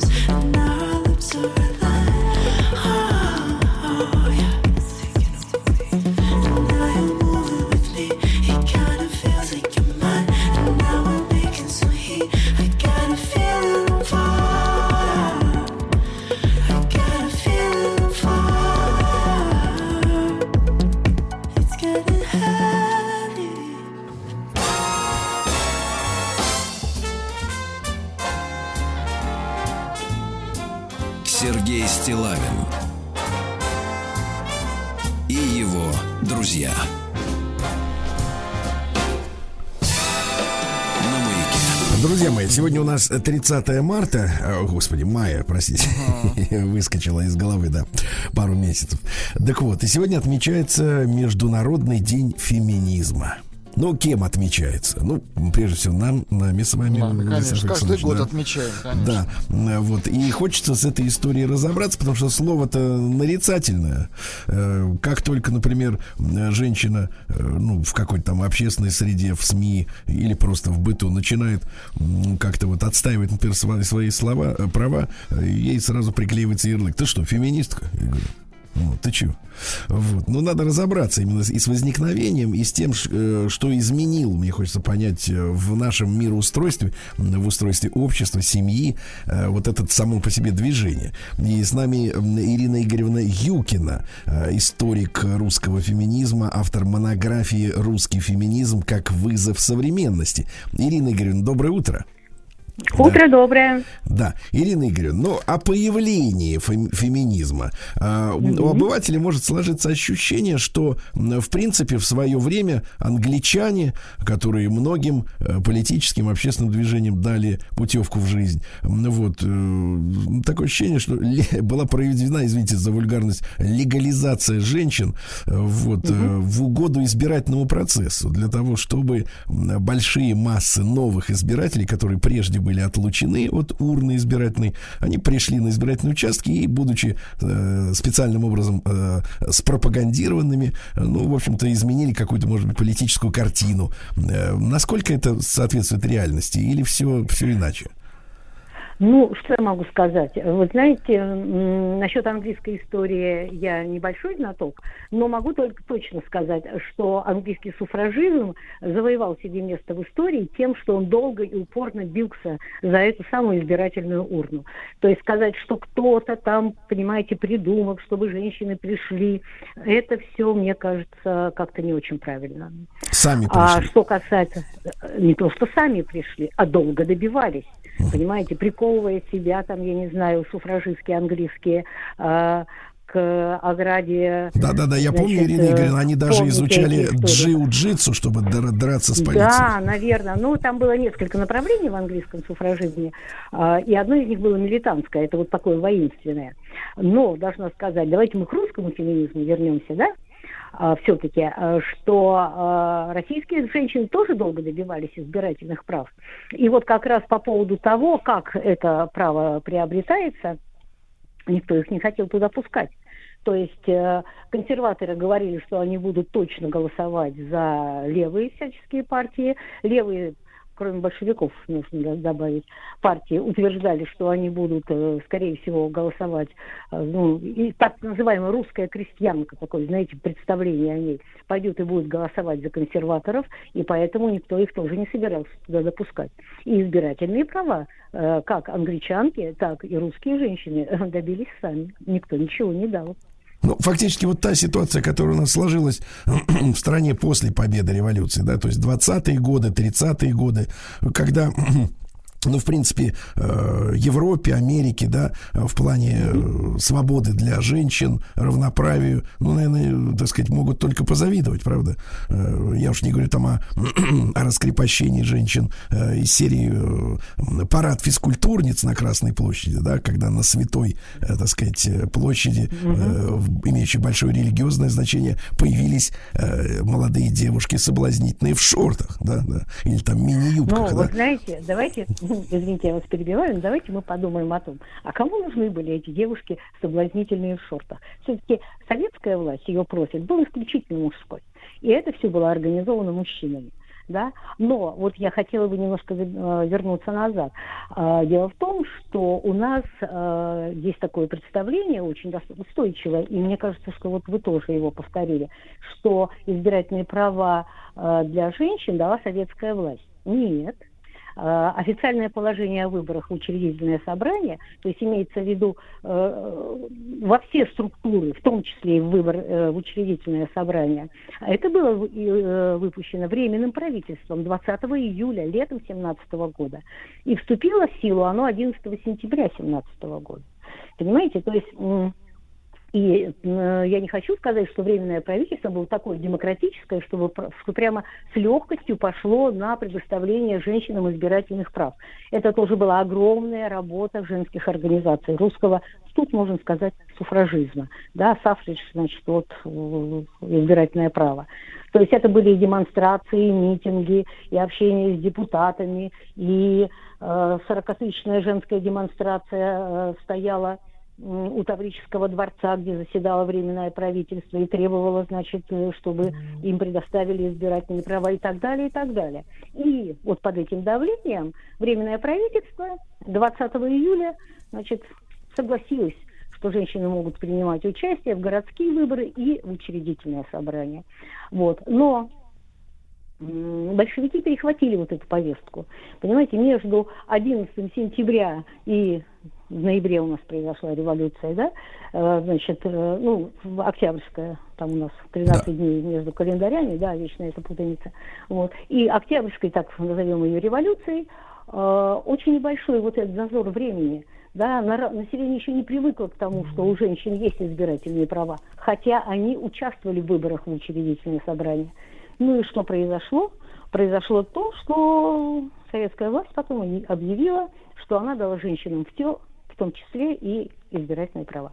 Но это историческое такая, м, так скажем, заблуждение. Я Если понимаю вас. ошибка. Ирина Мгм. Игоревна, я вас понимаю на тему временного правительства, которое, правда, не, э, так сказать, лишило избирательного права параллельно с этим, э, я так понимаю, многих бывших, да, вот не, не, не Нет, разрешая. временное правительство, а кого оно бывших? Ну, я Нет, имею в виду людей монархического, так сказать, склада, э, так сказать, ума. Не-не-не, это советское правительство. Там появилось Хорошо. такое понятие лишенец. Вот, то есть люди, которые были лишены избира... в силу того своего бывшего происхождения. Ну, давайте мы не будем с вами углубляться в историю Хорошо. других. Ирина Игоревна, ну вот важный вопрос. Вот э, с вашей точки зрения, за ну, эти сто лет, получается, да, если говорить о реальных Больше, изменениях. больше. Мгм. Не, ну а Да. реальные изменения, да, когда это все-таки до подкорки дошло, когда э, там, стереотипы были побеждены и так далее, и так далее. Значит, э, как с вашей точки зрения изменилось сегодня общество из-за того, что э, феминизм перестал быть, ну хотя в некоторых проявлениях своих до сих пор и он радикален, но тем не менее это уже такое движение, которое не маргинальное, да, скажем так. Вот как изменилось именно общество и семья за это время, благодаря в том числе и феминизму? Колоссальным образом, колоссальным образом изменилось. Во-первых, я бы сказала, что все-таки русский феминизм зародился сразу после реформ 1861 года. Да, то есть, когда появились первые женские организации, которые ставили, какие стали ставить вопросы. Право женщины на труд. Да, потому что э, в первую очередь это коснулось все дворянок. Дворянки, э, ну, они не могли себе заработать на кусок хлеба, у них не было образования. И после реформы, когда они лишились э, средств к существованию, и до этого, кстати говоря, многие жили очень бедненько, да, ну, за счет там каких-то поместий, семьи, большой патриархальной, которая их поддерживала. А тут, э, понимаете, выяснилось, что все это развалилось. И куда можно было идти? Либо в работницы, куда пошли крестьянки, да, либо в проститутки. Да, и женщин, э, дворянок, это, в общем, в большинстве своем не устроило. Они не хотели зарабатывать себе на кусок хлеба с потерей социального статуса. И вот тут как раз вот эти первые женские организации поставили вопрос о праве женщины на труд, о праве женщины на образование, медицинское, педагогическое, ну, в общем, на любое образование, там, бухгалтершей, кассиршей, там, кем угодно, да, телеграфистки. И началась вот эта долгая э, постепенная борьба, и каждый шаг, он был э, получен с трудом. А, насчет образования это вообще была целая проблема. Да, даже в конце XIX века была создана комиссия, там, очередной раз по закрытию э, бестужевских курсов, да, э, где было сказано, что студентка, студентка это болезненное явление нашего общества. Как вы думаете, как изменилось русское общество с тех времен? Капитально. Извините, капитальным образом просто. Вот, так что, не знаю, ответила ли я на ваш вопрос. То же самое и с семьей, естественно, происходило. Потому что следующая проблема, это была права женщины в семье, право женщины иметь столько детей, сколько она хочет. Эти вопросы тоже, репродуктивные права женщин были поставлены в конце XIX века. Так что сегодня, если мы говорим о истории русского феминизма, о первой волне русского феминизма, то мы страна победившего феминизма. Да, совершенно точно, да. Что касается советского времени, да, то вот э, в советское время, э, как, как, как, как вы, вам кажется, как исследователю в первую очередь, э, вот э, эта борьба э, за какие-то свободы велась, или в принципе э, в советское время была достигнута победа на этой почве, на этой ниве, и, э, так сказать, особенных пре- претензий каких-то не было, э, так сказать, у женщин к Ну, обществу. Вы знаете, вот да, я поняла ваш вопрос. Мне кажется, что вот по инерции, да, еще в 20-е годы, ну потом не будем забывать, все-таки э, было, было искреннее желание построить новую демократию, да, вот э, советского типа. Вот. А, Поэтому еще продолжала, деятельность э, женские организации, но уже нового варианта. Помните вот эти женсоветы, которые создавались э, в, по, при партии? Да-да-да. Ирина Игоревна, а вы, кстати, кстати, нашим молодым слушателям, которые не хлебнули, э, так сказать, вот этой, этой эс- эстетики м, в советское время, расскажите, чем они занимались и вот какие вопросы они решали, женсоветы? именно? Они решали продвижение женщин э, в структуры власти. То есть э, были так называемое делегатское движение, то есть женщин как делегаток выдвигали с тем, чтобы они проходили практику в профсоюзах, в советских органах власти, да. Но все это было недолго, да, и э, постепенно, значит, деятельность женсоветов прекращалась, а зимой 29 года э, Лазарь Каганович э, объявил о том, что все, женский вопрос решен, что женщин у нас достаточно уже и э, на работе, ну, в сфере занятости, и в партийных, и в профсоюзных органах, и что все, больше мы это не развиваем.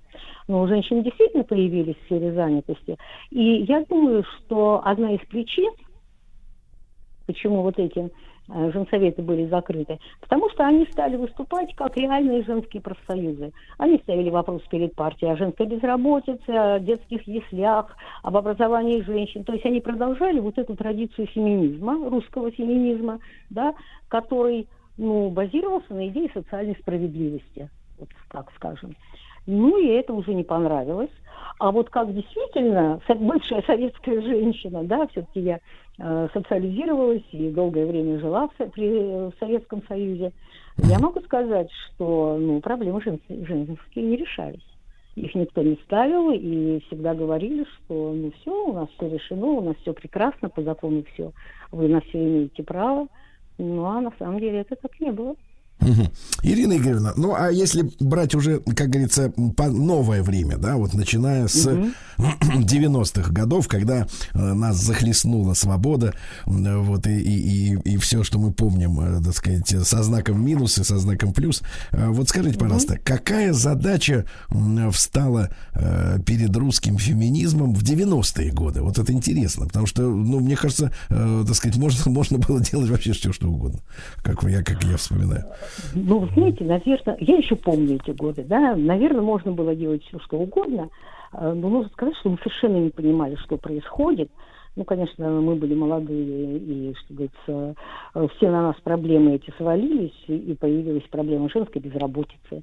У нас в Петербурге было несколько организаций, которые а, заставили себе эту проблему, да.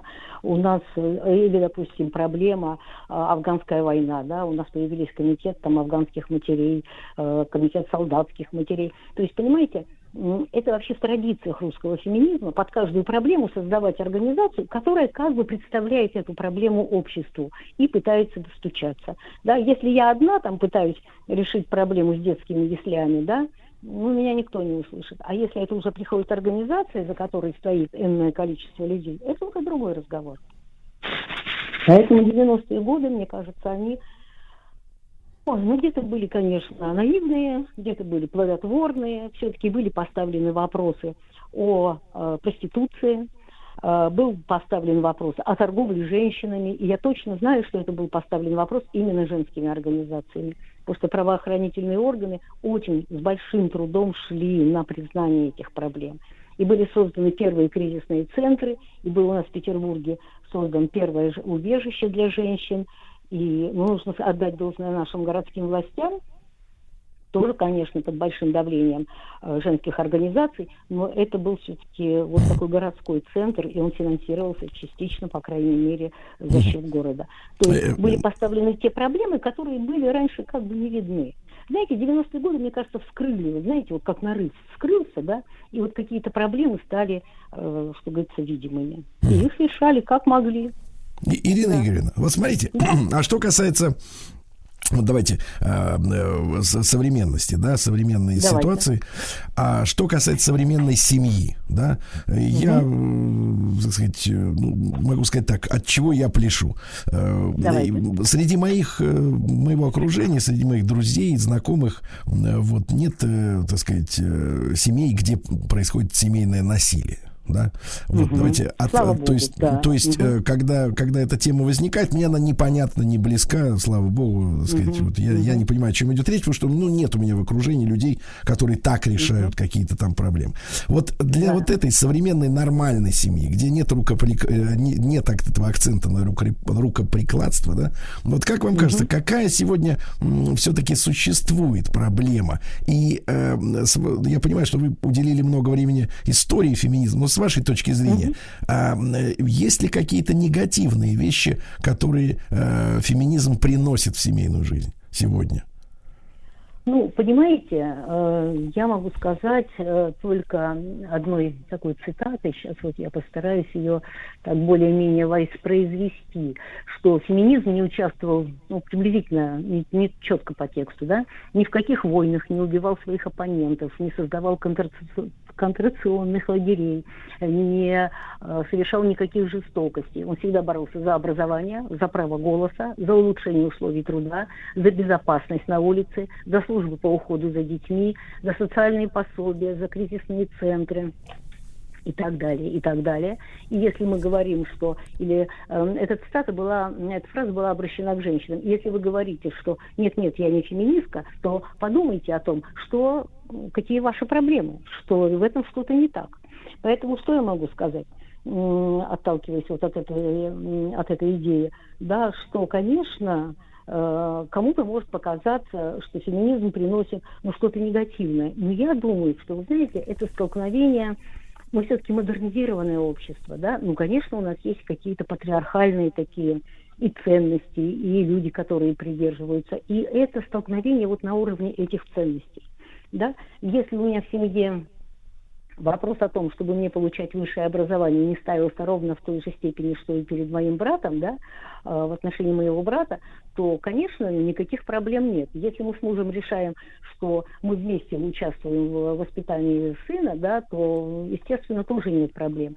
Ну вот, наверное, кому-то, кто хотел бы остаться вот в этой прежней, вот этой патриархальной такой жизни, но она же уходит все равно. Вот, может быть, этим людям, ну, как бы тяжело принять вот э, такую позицию, что ну, все-таки... И мне вообще Ну, кажется, что тогда, проблема Игоревна, с вашей точки зрения, с очень- вашей точки Мгм. зрения, семья стала слабее за последние сто лет? Тогда так вот, если, если откровенно. А вот слабее это как? Ну, слабее это значит, что 80% браков распадаются через там какое-то количество лет А, после да, свадьбы. это, это да. Это, э, ну, я не думаю, что это слабее. Ну, давайте так, да, конечно. Э, Семья, может быть, стала более хрупкой. Просто, Ирина Игоревна, я к тому, что сегодня, ну, скажем так, э, в силу разных причин, мне кажется, в том числе и причина, о которой мы сегодня говорим, это движение, да, а, мужчина э, потерял свой статус опоры в жизни для женщины, да, вот такой. И, соответственно, ценность, ценность именно брака, она, так сказать, нивелирована, к огромному сожалению, да. Люди не дорожат семьей. Это касается и мужчин Ой, тоже, нет. конечно. Вот вы знаете, вот здесь я с вами не соглашусь. Мне кажется, молодые люди, вот я служу по сыну, по его друзьям, да, молодые люди очень хотят иметь семью, и они ее строят, что говорится, опираясь на вот те э, новшества, которые нам привносит жизнь. Ну, давайте Да, посмотрим, и- давайте посмотрим, как лет через 10, так сказать, это строительство к чему нас всех приведет. Ирина Игоревна Юкина, историк русского феминизма, автор монографии «Русский феминизм. Как вызов современности». М, Сегодня отмечается в мировом сообществе, прогрессивным, конечно же, э, День феминизма. Всех э, к этому празднику причастных э, поздравляю.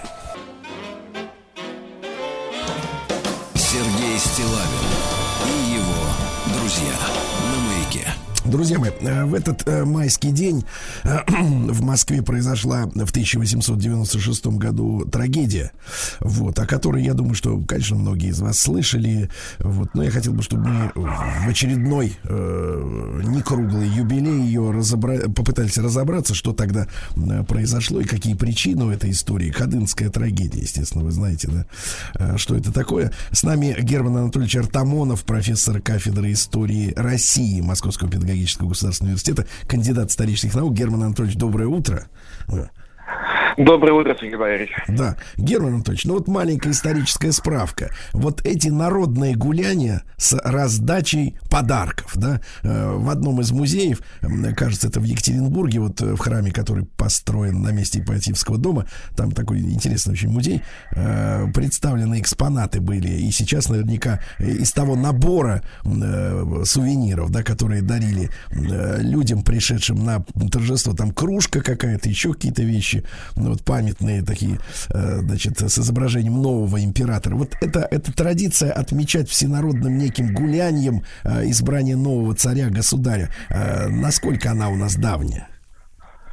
Ну, это можно сказать, что это древняя традиция. Конечно же, в условиях монархии понятно, что восхождение на престол это, в общем-то, национальный праздник.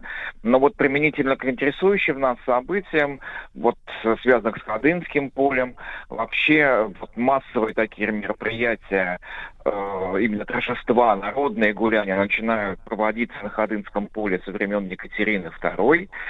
А коронационные мероприятия, именно как народные гуляния, они, можно сказать, стали традицией, начиная с э, воцарения Александра II. То есть три последних монарха, Александр II, дед Николая II, Александр III, его отец и сам Николай, вот э, они проводили эти мероприятия в Москве. При этом обратите внимание, что столица, начиная с Петра, находится в Санкт-Петербурге, но как и во Франции короли принимают корону не в Париже, не в столице, так и в России, первопрестольная отсюда, все-таки э, вот коронационные мероприятия переносят в Москву, в Кремле, в Московском Успенском соборе. И вот э, поэтому, в общем-то, в народе уже э, жило представление, люди ждали этого праздника. Это были выходные дни, э, три выходных дня, и, конечно же, царские гостинцы, которые э, народ, конечно, шел за ними в первую Да. Герман Анатольевич, чтобы мы сегодня представляли, что такое было э, Ходынское поле, прежде всего с точки зрения географии. Э, Вот если э, с сегодняшней картой Москвы сравнивать, да, это вот э, сопоставимо с центром, я имею в виду, это район какой? Э, Да, потому что сейчас, понятное дело, это район жилой застройки, до этого аэродром, э, авиационное предприятие, и давно это уже внутри города, да, а вот тогда это что было за место? Тогда это, конечно, окра... это даже не окраина, это достаточно далеко от Москвы. Вообще граница исторической Москвы приблизительно, э, ну, начиная с 16 века по современному Садовому кольцу, так называемый земляной город или земляной вал. А э, Ходынское поле это, собственно говоря, такая пойма, заливные там и луга были в районе реки Ходынка. Она сейчас в трубе под землей. Но это приблизительно между современным Ленинградским шоссе, начиная где-то от района, ну, от начала Ленинградского шоссе, от района метро «Динамо», Петровский парк, и Хорошевским шоссе. Это достаточно большая территория, она э, использовалась именно как заливные луга, там э, были владения, причем даже крестьянские. Э, потом, впоследствии, кстати, оно знаменито тем, что там Василий Шуйский, например, э, в битву с уже Дмитрием II. А вообще в источниках она упоминается, начиная с Дмитрия Ивановича Донского. В его завещании своему сыну Юрию он описывает как раз вот эти ходынские луга. Но а, застроены они были собственно говоря, вот только временная застройка, мы уже сказали, как народное гуляние, то есть там какие-то деревянные сооружения небольшие, быстро собираемые, быстро разбираемые. Но с 1910 года там начинается строительство аэродрома, потом аэродром имени Фрунзе. Вот. И, собственно говоря, достаточно долго э, просуществовал. э, этот аэродром. Да. Но вот сама по себе вот эта территория, сейчас там, конечно, парк, метро, это вообще, собственно говоря, вот место основное, там, где разыграется трагедия, чтобы вот ориентировать наших, сейчас, конечно, оно не сохранилось. Это напротив, э, буквально напротив, на- по другую сторону Ленинградского шоссе от э, Петровского путевого замка, одного из красивейших дворцов путевых. А напомню, путевые дворцы, это когда вот царская семья из Петербурга в Москву путешествовала, то э, это длилось около недели, и, соответственно, при Екатерине II были построены вот такие путевые дворцы, где царская семья могла останавливаться, проводить время, принимать делегации от различных сословий. И вот Петровский замок один из самых красивых, архитектора Казакова, он сохранился по сей день, это вот рядом с метро, собственно, Петровский парк. И вот буквально напротив, чтобы вы представляли, вот находилось вот те вот как раз основные гуляния пришлись именно тогда вот там. Да-да, Герман Анатольевич, ну вот э, доводилось читать в литературе, что эта территория использовалась как некий военный полигон, э, что там были э, какие-то рвы, окопы, куда люди, соответственно, во время давки начали падать. Так ли это? Или это какие-то домыслы каких-то псевдоисториков? Да, это верно, там могли устраиваться, да, совершенно верно, и учения, и э, там же э, размещал, иногда располагались выставки, в частности, вот Гелеровский, он считает, что вот эти ямы, образовавшиеся на Ходынском поле, были сняты, были связаны с тем, что были сняты железные э, павильоны, которые потом были вывезены, по-моему, на Нижегородскую э, э, ярмарку, а также там были еще колодцы, которые очень плохо были закрыты временно, э, неудачно, и э, это тоже послужило э, ну, вот с местом э, таким гибели, массовой гибели людей, когда там, ну, десятками их извлекали потом уже после трагедии из этих колодцев, плюс овраг, который, конечно, ограничивал маневры, и как бы вот оказались они вот зажатые, по сути, несмотря на то, что поле достаточно большое, но там, конечно, вот сработал вот, так, вот этот слух, который понес, пронес, Да-да-да. кстати, не безосновательный о том, что гостинцев не хватит. Да, Герман Анатольевич, э, как в итоге, вернее, не в итоге, а как в теории вот это торжество должно было пройти? Ну вот если бы в идеале. То есть, э, что, вот с точки зрения э, обычного посетителя, да, ну мы с вами пришли бы, например, туда. Кстати, а какие сословия туда приходили, да, кто туда получил э, приглашение? Все сословия, но в первую очередь, конечно, податное сословие, это крестьянство, это мещане городские, рабочие, причем это жители Москвы практически говорят, что, кстати, Москва чуть ли не вся там оказалась, то есть разночинцы, мещанство, э, и э, жители э, окрестных сел, губерний приезжали даже из разных, так сказать, областей вот на, этот, на эти гуляния. Вообще программа должна была быть самая широкая с народными гуляниями, там планировалось. Но, кстати, оно, а ведь чудовищность, собственно говоря, самого этого обстоятельства состоит в том, что сами торжества не были отменены. Причем на Ходынском поле. То есть трупы унесли, а потом дальше, собственно говоря, вот эта программа и состоялась с приездом царя, с э, пениями гимнов э, «Боже, царя храни», э, так сказать, ну вот, э, плюс там, конечно, видимо, планировались какие-то еще развлекательные там мероприятия, ну, как это обычно бывает на ярмарках, э, какие-то там веселительные э, значит, программа. Но главное, понимаете, ведь э, вот они заготовили 400 тысяч подарков. 400 вот этих вот, собственно говоря, вот этих платках, гостинцы, да, э, царские гостинцы. Но вот представьте себе, за какую... И 20 при этом было построено для их раздачи всего 20 бараков. То есть это в каждом бараке должны были раздать э, как минимум, э, соответственно, 20 тысяч э, этих гостинцев. Плюс, значит, эти 30 тысяч ведер бесплатного пива, э, 10 тысяч ведер бесплатного меда. Понимаете, вот на, на такое количество людей они явно не э, продумали ну, то, что мы сегодня называем логистику этого мероприятия. То есть оно в конечном итоге, вот при этих данных и при отсутствии регулирования этого процесса, оно было понятно теоретически уже, что оно приведет к нечему подобному. А, Да, а, э, э, Герман Анатольевич, а кто занимался организацией непосредственно вот от такого э, роскошного мероприятия? Но вообще для вот такого рода э, царских коронаций создавалась специальная, ну, сейчас бы сказали, правительственная комиссия. И туда входило огромное количество чиновников, сановников высших, но непосредственно это легло на э, верховную, что ли, организацию, на э, родного дядю э, Николая II, э, московского э, э, губернатора, Сергея Александровича Романова. Э, И э, он, собственно говоря, и э, не, только отвечал в конечном итоге за организацию, но и э, именно он, судя по всему, уговорил Николая II э, не останавливать торжества после того, как уже утром 10 числа, это в 10 часов утра Николаю II доложили о том, что произошло на Хатынском поле. Именно Сергей Александрович, там же стал вопрос, э, очевидный вопрос, такое количество жертв, как поступить.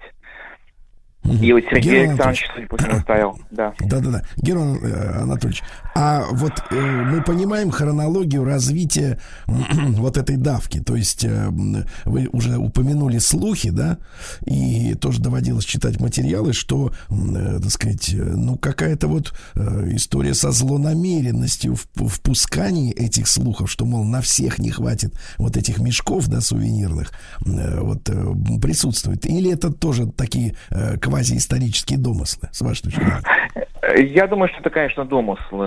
Это скорее традиционная, я бы сказал, естественная ситуация, когда людей собра- собирается огромное количество. Причем там, понимаете, они же собрались, э, вот чтобы получить уж гарантированно гостинцы. Они начали, э, хотя как раздача была намечена на, на 30 мая, а люди как бы, ну это тоже узнаваемо, съезжаться э, 29 вечером, то есть всю ночь простоять там, с тем, чтобы под утро получить. И вот представьте себе, когда вот эта масса, она всю ночь стоит, ждет утром, и ничего не происходит, там достаточно просто, ну, одной вот как, как какому-то непродуманному что-то такое там э, у первых рядов сказать, да там буфетчики своим раздают. И это мгновенно, конечно, толпа уже уставшая, проведшая ночь, и разносится, подхватывается, поэтому здесь, я думаю, это естественным образом э, сложилось. Здесь просто, я бы сказал, бы бездействие и непродуманность организации. Потому Хорошо, что хорошо, мы продолжим сразу после короткой рекламы. Э, Герман Анатольевич Артамонов, профессор кафедры истории России, в ПГУ с нами. Сергей Стилавин и его друзья. Друзья мои, мы сегодня в эфире говорим о Ходынке, Ходынская трагедия 1896 года в этот день.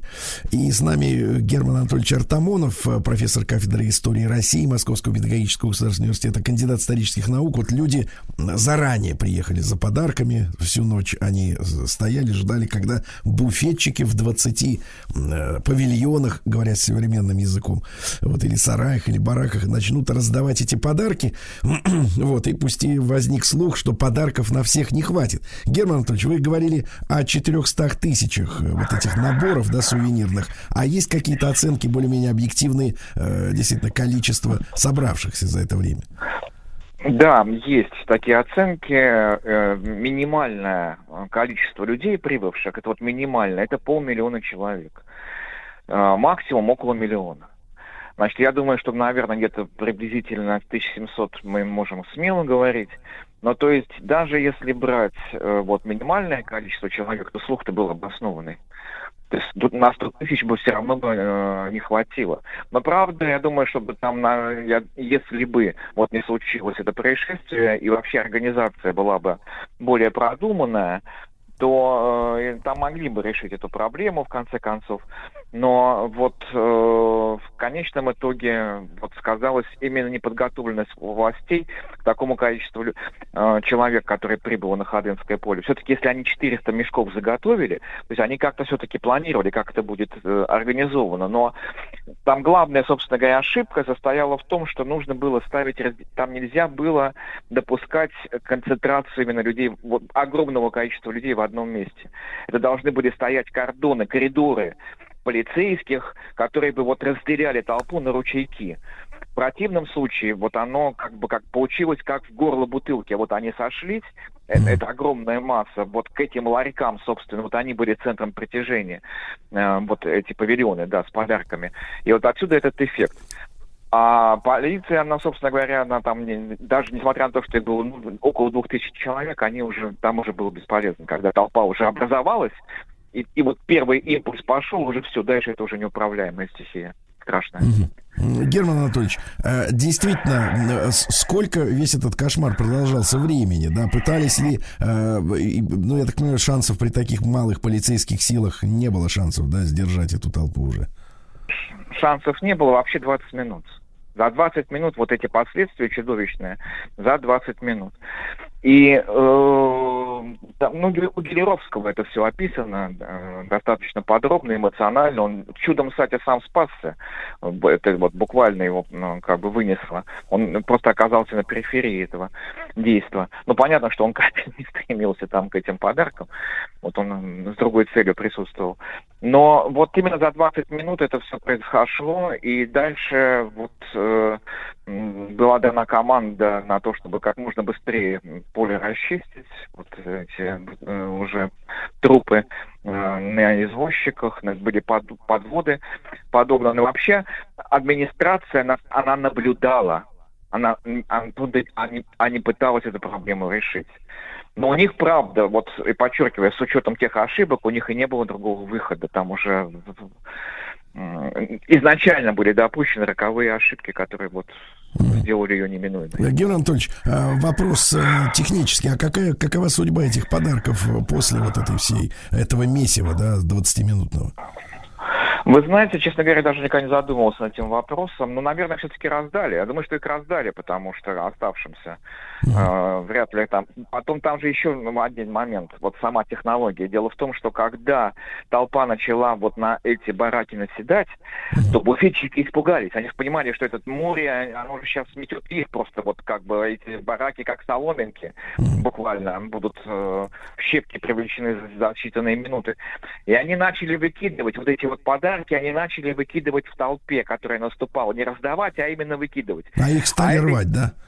Ну, конечно, а это же как раз дало и дополнительный импульс. Ведь толпа уже все, там, понимаете, там ведь она же уже, это, у вас уже, если вы в ней оказываетесь, вы уже подчиняетесь уже вот этим, у вас нет воли никакой. То есть вот куда она несет, туда вас и вынесет. Вы даже не видите, что у вас под ногами. Такая какая плотная вот масса людей. Это совершенно страшное явление, я бы сказал. Э, Герман кстати, Анатольевич, по- Герман Анатольевич, а вот затоптанные, да, люди несчастные, это из-за вот этого рельефа местности э, такого с ямами со всеми? Нет, я думаю, что там нет. Просто там были скоп, э, они послужили вот эти вот э, рвы и колодцы. Они просто пос- это туда их просто выдавливало. Ж- Там ведь давка такая, что люди э, им раздавливали грудные клетки, они умирали, но продолжали стоять.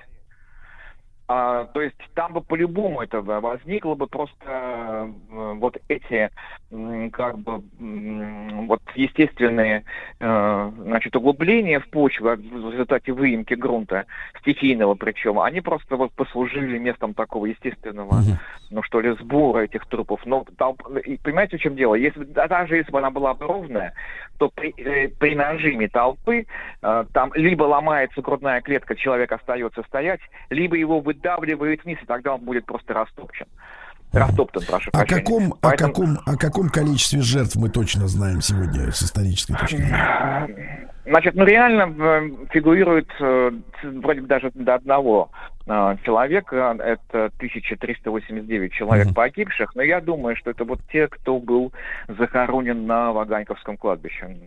Значит, Мгм. правительство взяло на себя все это дело похороны, но э, э, вообще до 4 тысяч Герман Анатольевич, ну, как всегда, огромное спасибо. Конечно, времени недостаточно для такого большого разговора, но, тем не менее, почтили память этих людей. Э, Герман Анатольевич Артамонов, кандидат исторических наук, с нами по Ходынке чуть-чуть поговорим.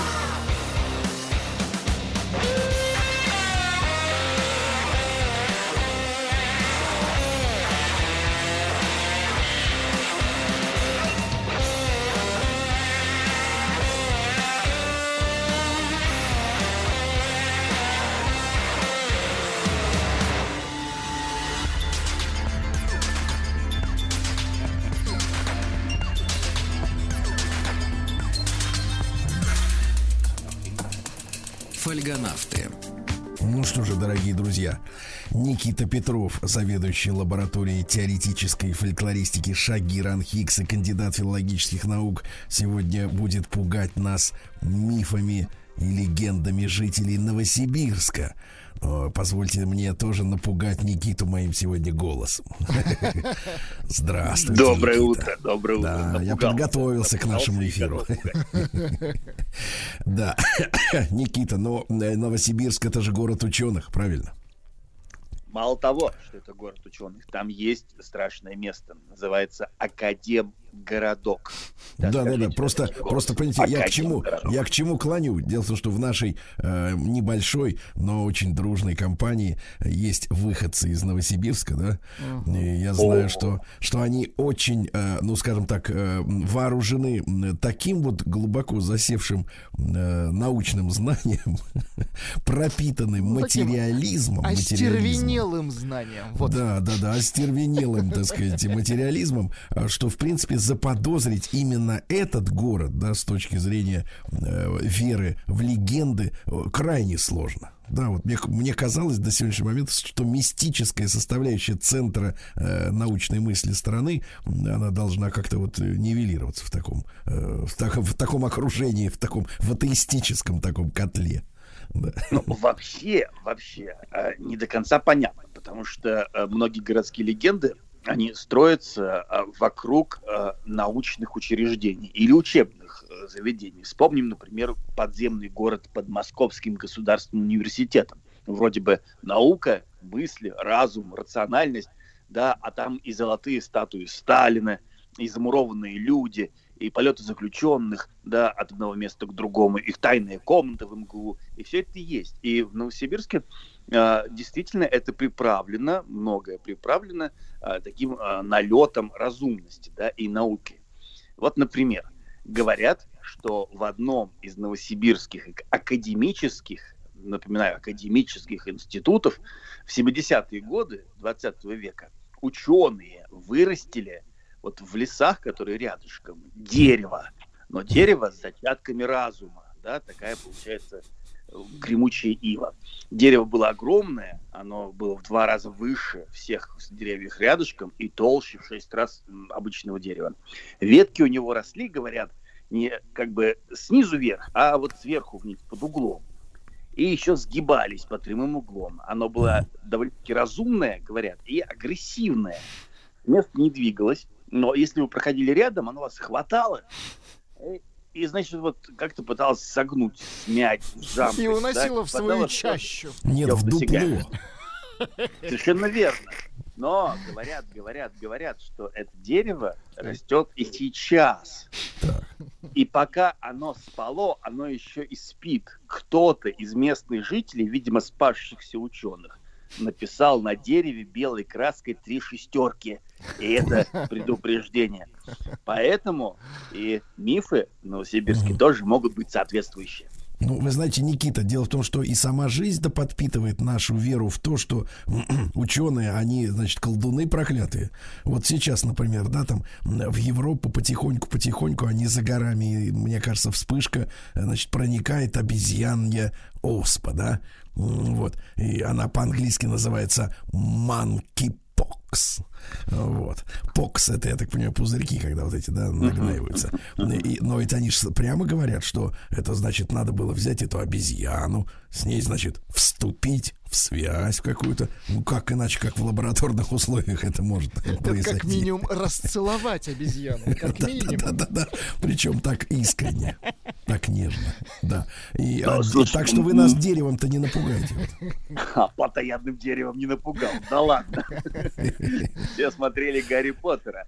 А ученые, ученые и сумасшедшие ученые, это тоже такое, такая известная легенда м, Новосибирска. э, рассказывают. Ну, кстати, это тоже ну, факт понятный. Помните, в Москве был там Брюс, да, которого пытался сам Петр Первый что-то там сделать. Он был ученым, была Брюсова книга, которую он записывал. Все считали, что он колдун чернокнижник.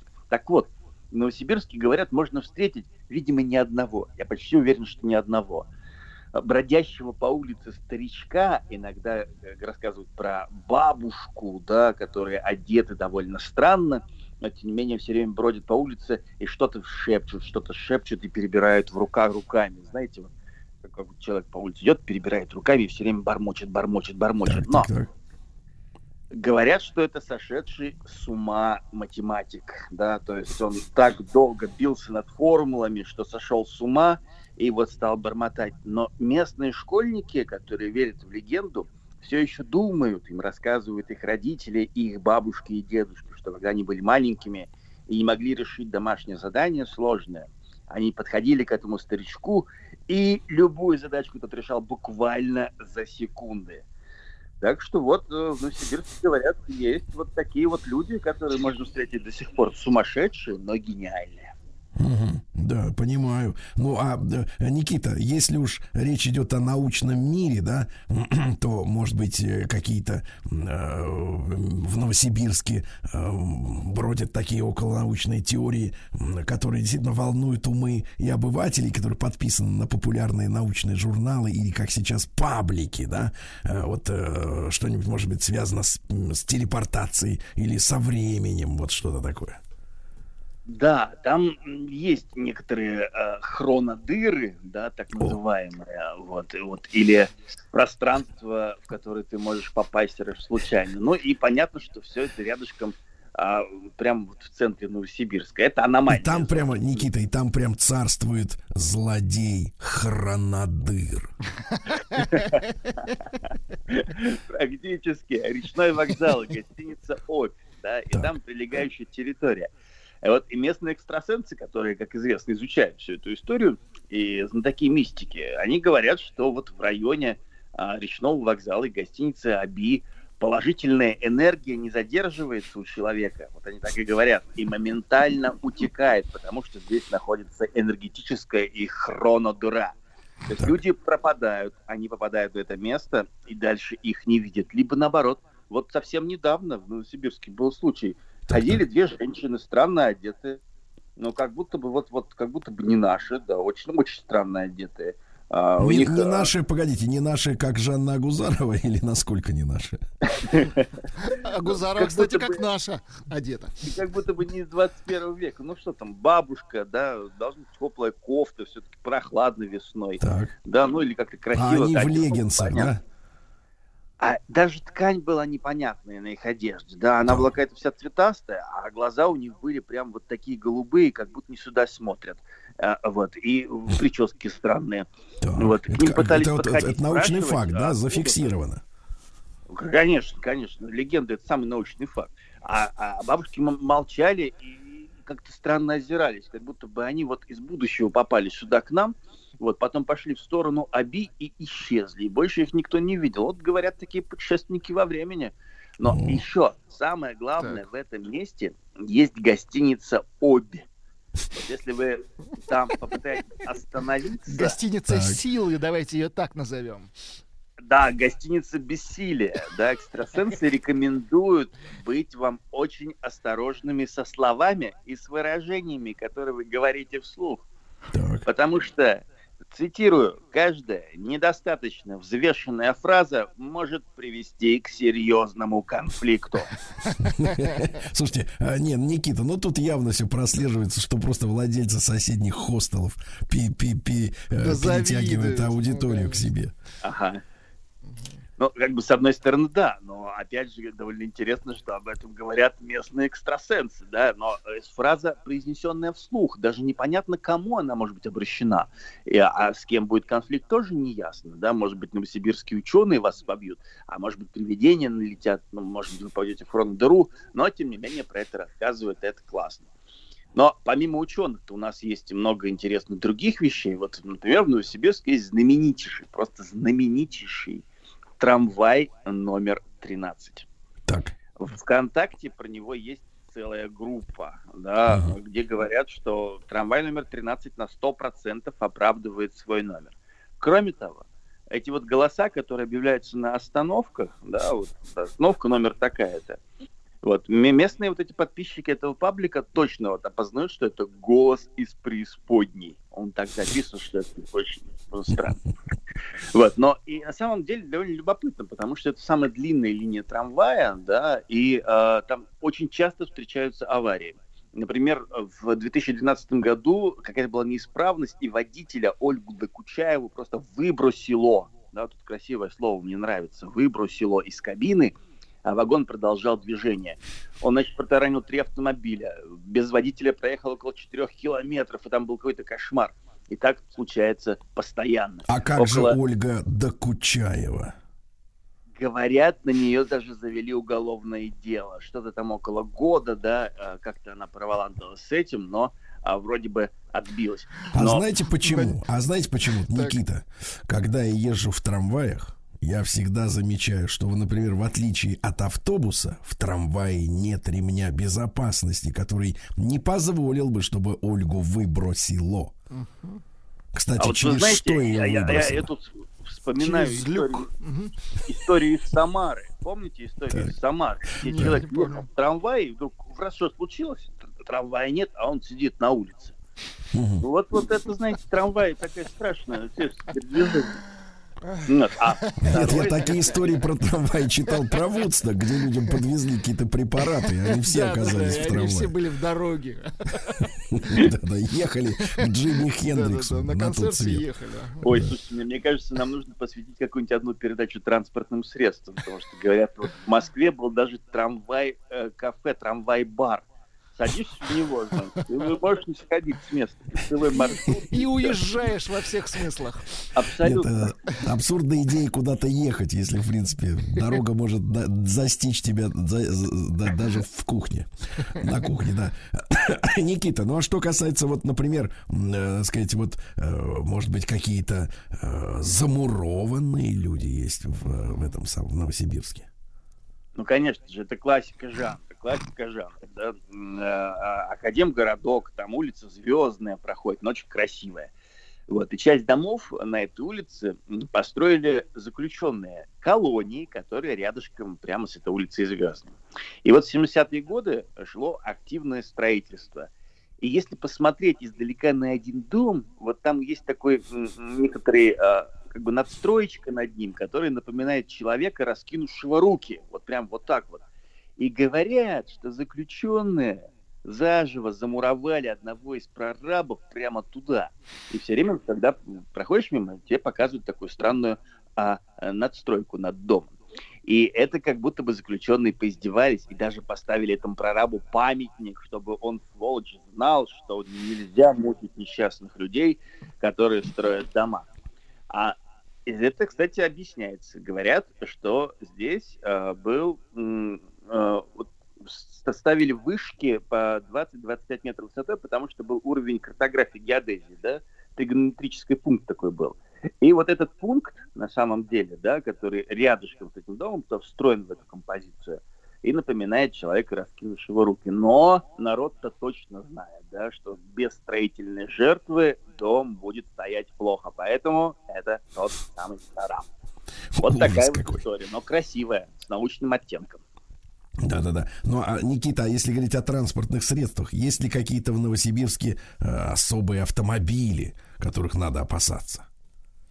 У нас особый автомобиль в России известен он всем, и даже мы как-то рассказывали печальный анекдот, это «Жигули». И, Это, э, это значит, э, очень, очень неквалифицированно звучит э, в наше время.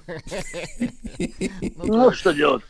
Нет, ну, э, Нет, погодите, погодите. Во-первых, во-первых, Никита, Никита, во-первых, есть еще и, как мы понимаем, москвич.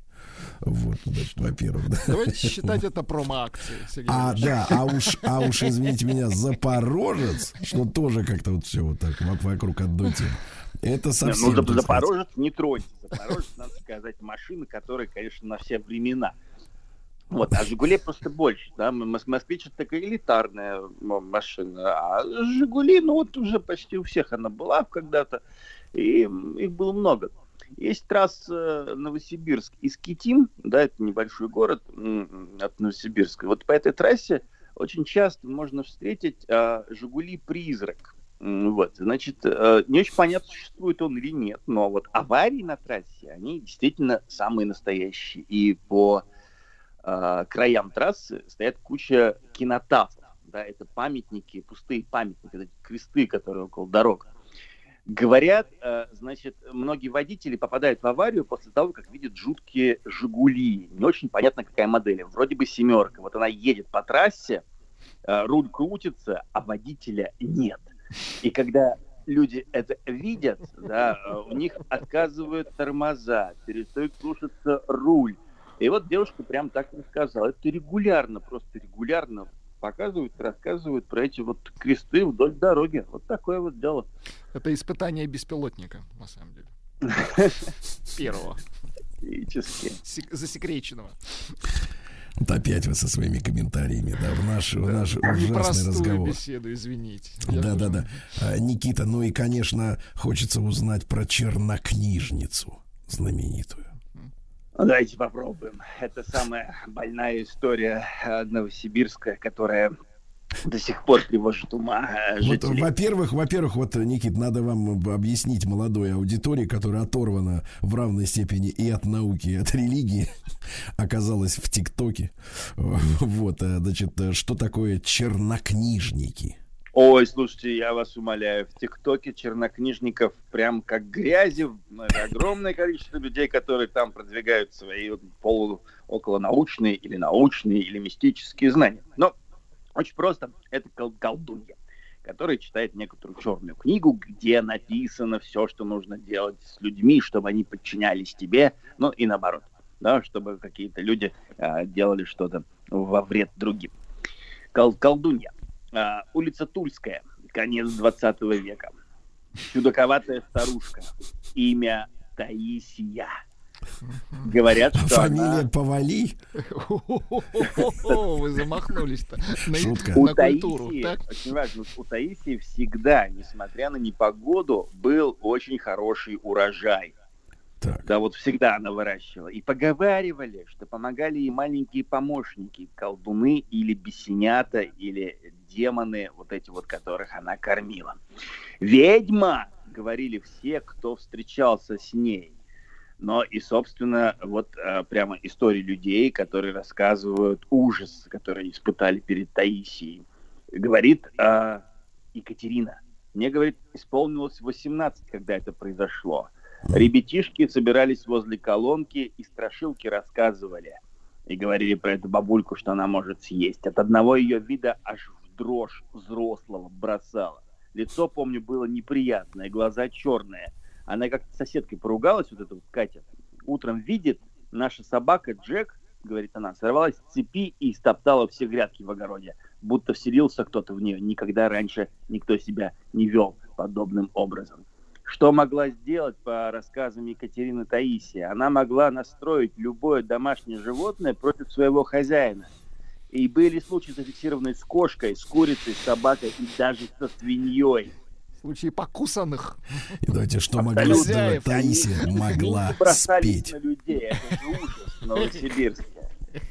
А когда-то вот можно было посмотреть а, через окошко внутрь ее дома, там было очень много горящих свечей. И когда вот люди заглянули, они увидели, что Таисия ползла по отвесной стене, по ковру, по этому советскому ковру, как паук.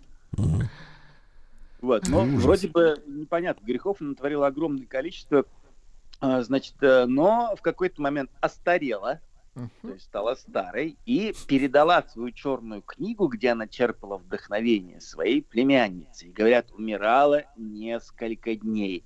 И действительно, есть такое верование, что колдун умирает тяжело, потому что не может передать свое ремесло. И поэтому родственники просверлили в потолке дырку, чтобы ей легче было умирать. И вот тогда она нормально умерла. Ну а вот черная книга, знаете, до сих пор где-то около племянницы, там вот она есть. Опять Никита, и можно такой, э, такой, знаете, вот э, э, вопрос, э, э, так сказать, э, филос- ну не философский, общий, так сказать, образовательный.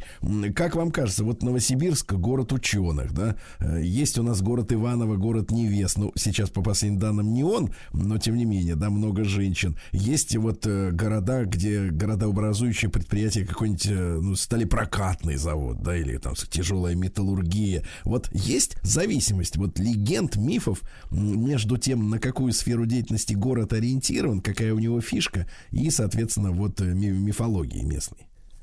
В целом, да, это вообще совершенно потрясающая история. Вот не так давно я был в городе Выксом, а там металлургический комбинат, да, и, конечно же, там рассказывают истории про подземные ходы, да, которые от дома заводчиков э, к этому комбинату вырыты. А Рассказывают историю про черного столевара, который пугает вот этих вот чуваков, которые Мы, что- мы, Никита, мы обязательно доберемся до черного столевара.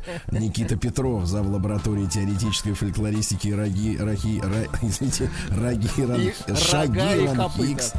Да-да-да. И интересно, где тот ход, который ведет в эту лабораторию.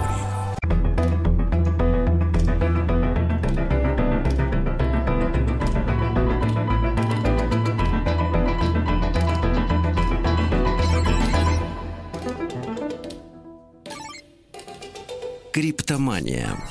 Друзья мои, мы готовим подрастающее поколение к тому, чтобы они стали криптоманами. Вот, пошли учиться, да, разбирались э, в шифровании э, и совместно э, с нашими друзьями, с музеем криптографии мы делаем этот цикл.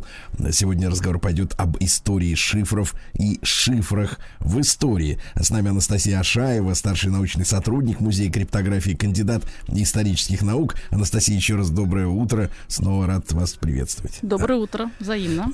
Да, Анастасия, ну так э, что же за шифры в истории? Мы будем говорить о средневековье. А, да, я думаю, что мы поговорим о шифрах, которые существовали до компьютеров, до компьютерной эры, до эры электромеханических машин. Почему они так важны? а, почему они стали основой?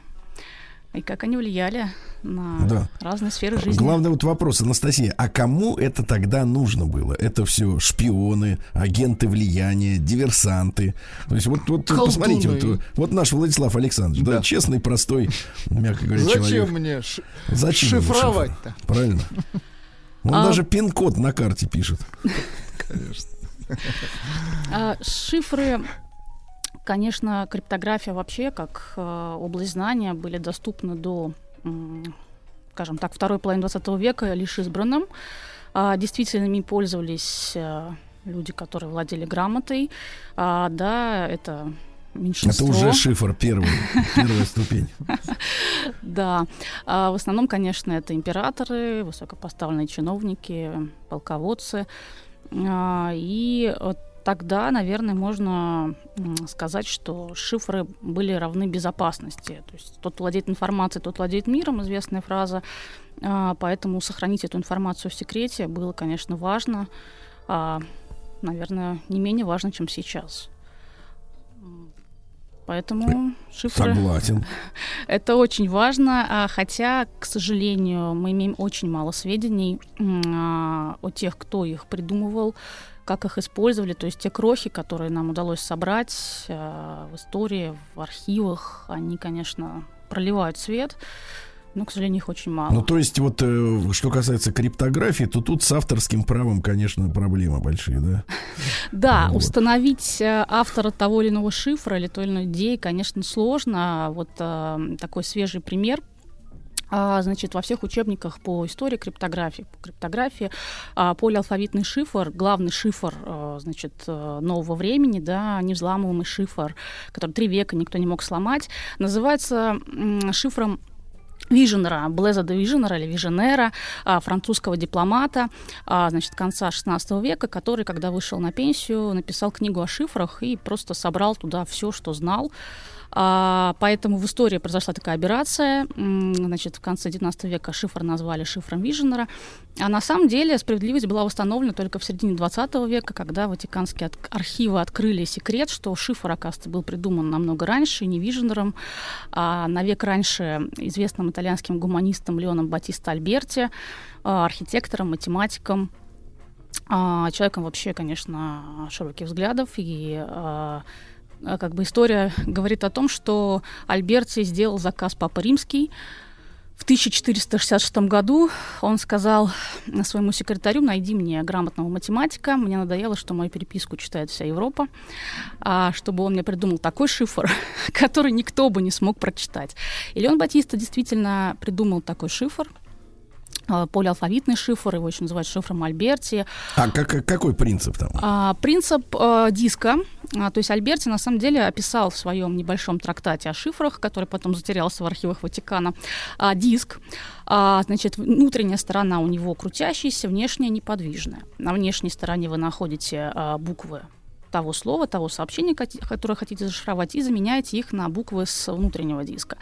А соль в том, что этот внутренний диск постоянно крутится, а, и секрет, то есть ключ к этому шифру, это то, сколько раз вы этот диск прокрутите, а, да, э, через какое количество букв вы его будете крутить. То есть полиалфавитный он именно потому, что раскладка алфавита все время меняется.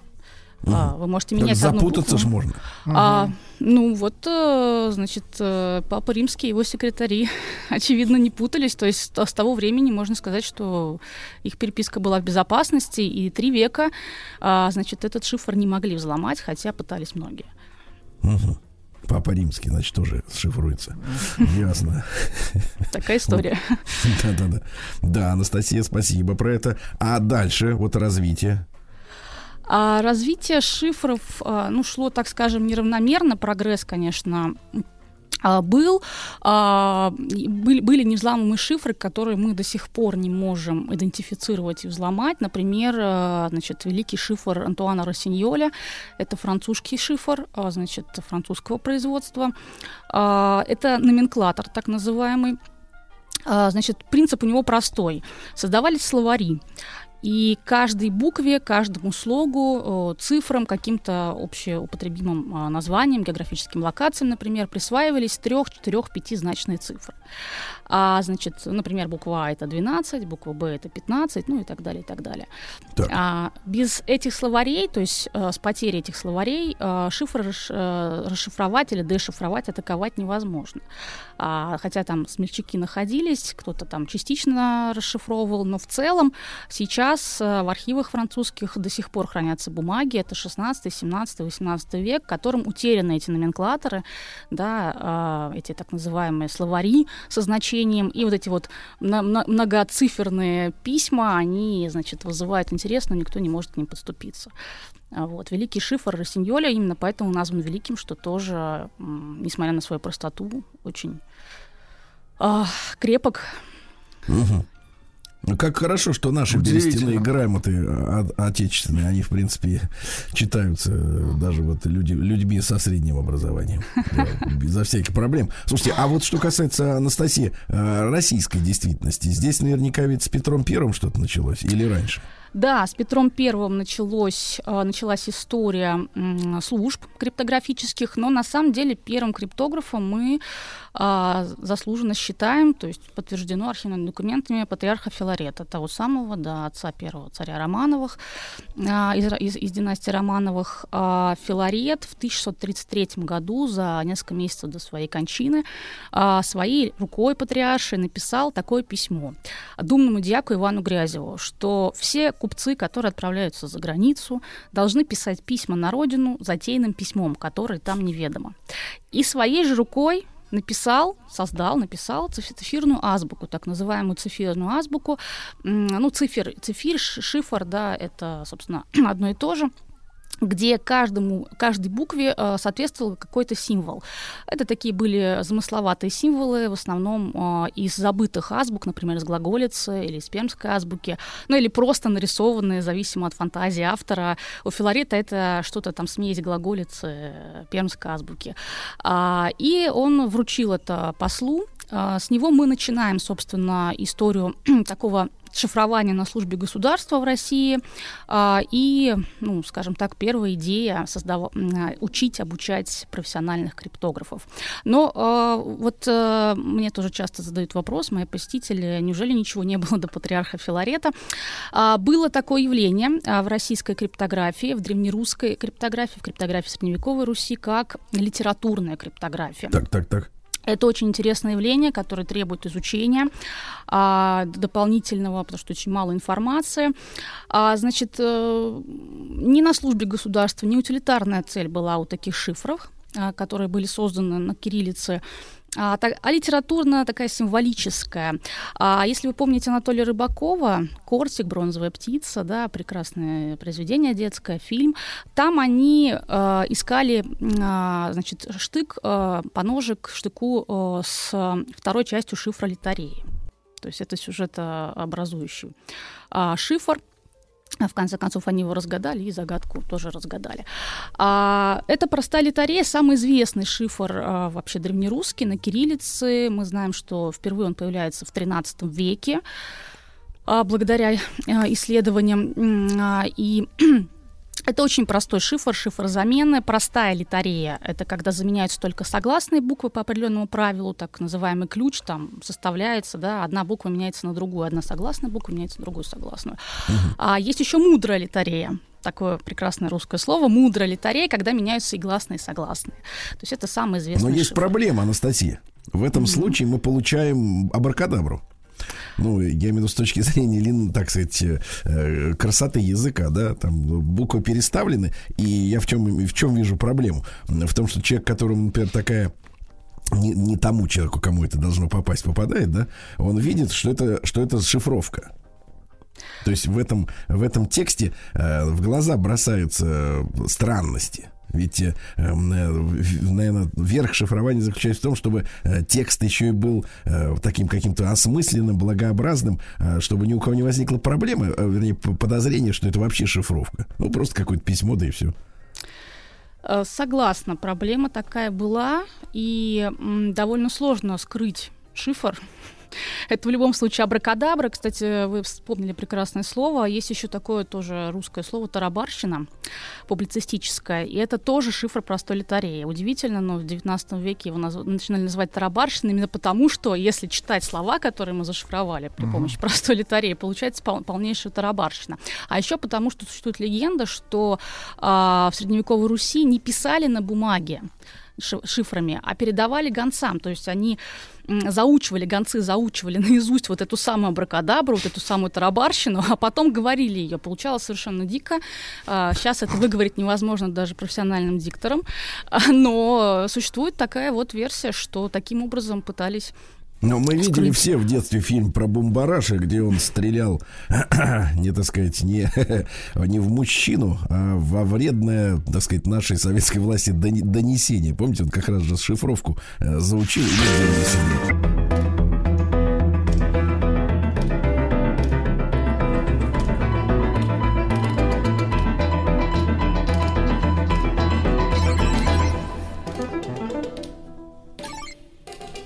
Криптомания. Дорогие друзья, э, тому из наших слушателей, кто расшифрует э, текст послания, вот зашифрованный в этой музыкальной фразе, э, Владислав Александрович предоставит... э, Тульский пряник. Да. Да. Э, Итак, сегодня с нами Анастасия Ашаева, старший научный сотрудник Музея криптографии, кандидат исторических наук. Мы говорим об истории шифрах, шифров и о шифрах в истории тарабарщина. То есть это вот не просто человек там перепил или что-то съел не того в лесу. Вот, а вот он идет и несет свое донесение, оказывается, понимаете, да? Слушайте, ну вот, в принципе, вот все те люди, которые в жизни встречаются, непонятно. Это, видимо, они вот несут донесение. Да, кому-то куда-то. Да. Но не вам, раз вы не понимаете. Анастасия, хорошо. А если брать уже вот предвоенные годы, я имею в виду перед Первой мировой войной, войной, насколько в Российской империи вот э, шифрование было, э, так сказать, в ходу и на каком уровне в, в сравнении с той же Германией? А, вообще Российская империя уже к началу XIX века, к первой половине после Отечественной войны, а, вышла вперед по э, количеству дешифрованной корреспонденции, то есть атакованной, да, а, перлюстрированной, вскрытой, прочитанной, атакованной, а, вот, и по подготовке специалистов, как это неудивительно, но мне попадались документы в архивах, очень высокие требования к людям, которые готовили а, в дешифровальное отделение в эти пункты а, таких хакерские, да, а, хакерские для того времени. И там знания шести языков, как минимум, математики. Это уже люди, которые прошли какую-то закалку, обязательно высокие моральные принципы. Это прям было прописано, то есть э, следили, чтобы а, эти То есть, люди давайте так, ни дисциплинированы. блудник, ни алкоголик, ни большевик. да? Ну, если по-простому, то Не завербовали. То есть они занимались только военными секретами или вот партийной разведкой тоже? Потому что ну, с детства же мы помним эти книжки про то, как Владимир Ильич Ленин ел чернильницы в камере, да? Писал молоком. Писал молоком, да. В принципе, вот нам известно о том, что э, э, вот с, этой, с этими попытками детскими зашифровать что-то как-то вот разбирались э, в том же охранном отделении или, или это то, ли- или наша шифровальная такая, э, наши шифровальные успехи касались только военной э, сферы. Нет, они касаются вообще сферы э, дешифрования, шифрования и дешифрования. А, и придумывали новые шифры к тому времени, э, когда уже был изобретен телеграф, да, Павел Шиллинг фон Конштадт, э, м, первая попытка а, создать телеграф. э, Он же создал уже шифры довольно прочные, биграммные шифры, которые сломать было сложнее. А а, Дешифровальные, вот это вот, э, что вы вспомнили с Лениным, а, это скорее такие истории преувеличенные, может быть, потому что это, можем, можно сказать так, некая мелочь для криптографического отделения при МИДе, которое скрывало переписку высокопоставленных послов, дипломатов, а, вот, или при военном ведомстве, которое вообще объединяло в себе и разведку, и перлюстрацию, и, э, значит, и дешифрование. А, Мало, к сожалению, сохранилось документов, а, в том числе о черных кабинетах, да, вот так называемых хакерских центрах, как я сказала. А, В 2017 году они были э, ликвидированы. Остались воспоминания отдельных работников, как там было устроено э, быт, э, работа, да, рабочий день. А, И, конечно... А новое советское правительство не понимало значения этой службы для себя? А, понимала, но, видимо, хотела избавиться от э, так прочно ассоциирующейся с империями, э, скажем так, организации, да, подразделения. А, но То есть вообще, классовое чутье пересилило необходимость. да, наверное, потому что черный кабинет это, конечно, явление такого абсолютистского государства, которое старается следить за всеми сферами жизни А граждан. они действительно были черными. А действительно, кабинет Нуар был черный. Изначально они возникли во Франции в начале 17 века, и в здании, э, условно, почтамта или полиции, э, бюро полицейского, э, это была комната без окон. А, маленькая комната, душная, как ее описывают э, некоторые источники, значит, э, и они о, о входе в эту комнату даже знали не все работники э, организация, при которой он находился. У нас она была создана впервые при МИДе, э, при, точнее, коллегии иностранных дел, потом при МИДе, соответственно, с 19 века. А, и эта история, конечно, удивительная, потому что А правильно ли я понимаю, кстати, Анастасия, что это в, каждом каком-то, ну, на, на нашими категориями, если говорить, РУВД, там, не знаю, э, испол, обл. исполком, там, да, какое-то министерство уж тем более. Э, то есть вот это, это была сеть таких, в общем-то, помещений, да, которой вся страна была окутана, да, получается? Да, очень хорошее слово, характеризующее явление, это сеть. Действительно, сеть черных кабинетов. Это была все-таки деятельность вне каких-то законных рамок. а, И это основали даже в 17 веке, поэтому сведений сохранилось очень мало. А, Подчинялись они напрямую руководству, то есть в Российской империи император читал всю ту переписку, которую ему считали нужно показать. Да, а вообще были императоры, например, Александр I, который читал все, Екатерина II, которая, собственно, узаконила м, таким тайным актом а, деятельность преиллюстрационной, вот, преиллюстрационных центров, и она еще и в этом акте подписала, То есть, что если, хочет смотрите, читать если, если это было при, при почтамте или при почте, они всю корреспонденцию вскрывали. Как правило, да, всю э, корреспонденцию. У нас есть такие цифры, что, например, э, в Вене в какой-то момент Вена находится на перепутье почтовых трактов, через нее проходит очень много э, разной корреспонденции, и скрывали 90% всего оборота. Это огромные цифры для 19 века, уже когда была развита почта. А в России, Россия обошла Вену, это мы знаем по воспоминаниям, которые оставили... 99. Да, 98, может быть, да. Но Россия обошла и по количеству, э, и по качеству, скажем так. А уже в 19 веке, вот э, уже в, в- в середине 19 века. А, вот это очень интересная тема, Анастасия. А обыватели знали, что все их письма, как сейчас вот модно говорить, все, что попало в интернет, остается в Ну, интернете большая навсегда. часть, да. Да, да, да. А, Люди знали, что в принципе в письмах надо писать вещи приличные. А несмотря на то, что постоянно в черных кабинетах совершенствовались инструмен- инструменты для вскрытия писем, а, придумали совершенно а, безумные вещи, парогенераторы, а, использовали роторты, мякиши хлебные это, а, для того, чтобы делать а, слепки. А, Конечно, люди быстро поняли, что их письма вскрывают. Собственно, это и было прогрессом для криптографии. А, Стали совершенствовать шифры. Даже люди попроще, не только императоры, папы римские. А в черных кабинетах появились дешифровальные отделения, которые эти шифры ломали. Вот, это мы называем словом Такой прогресс, ком. правильно? Да, да. Анастасия Шаева, кандидат исторических наук и старший научный сотрудник Музея криптографии в нашем цикле «Криптомания». Еще больше подкастов «Маяка» насмотрим.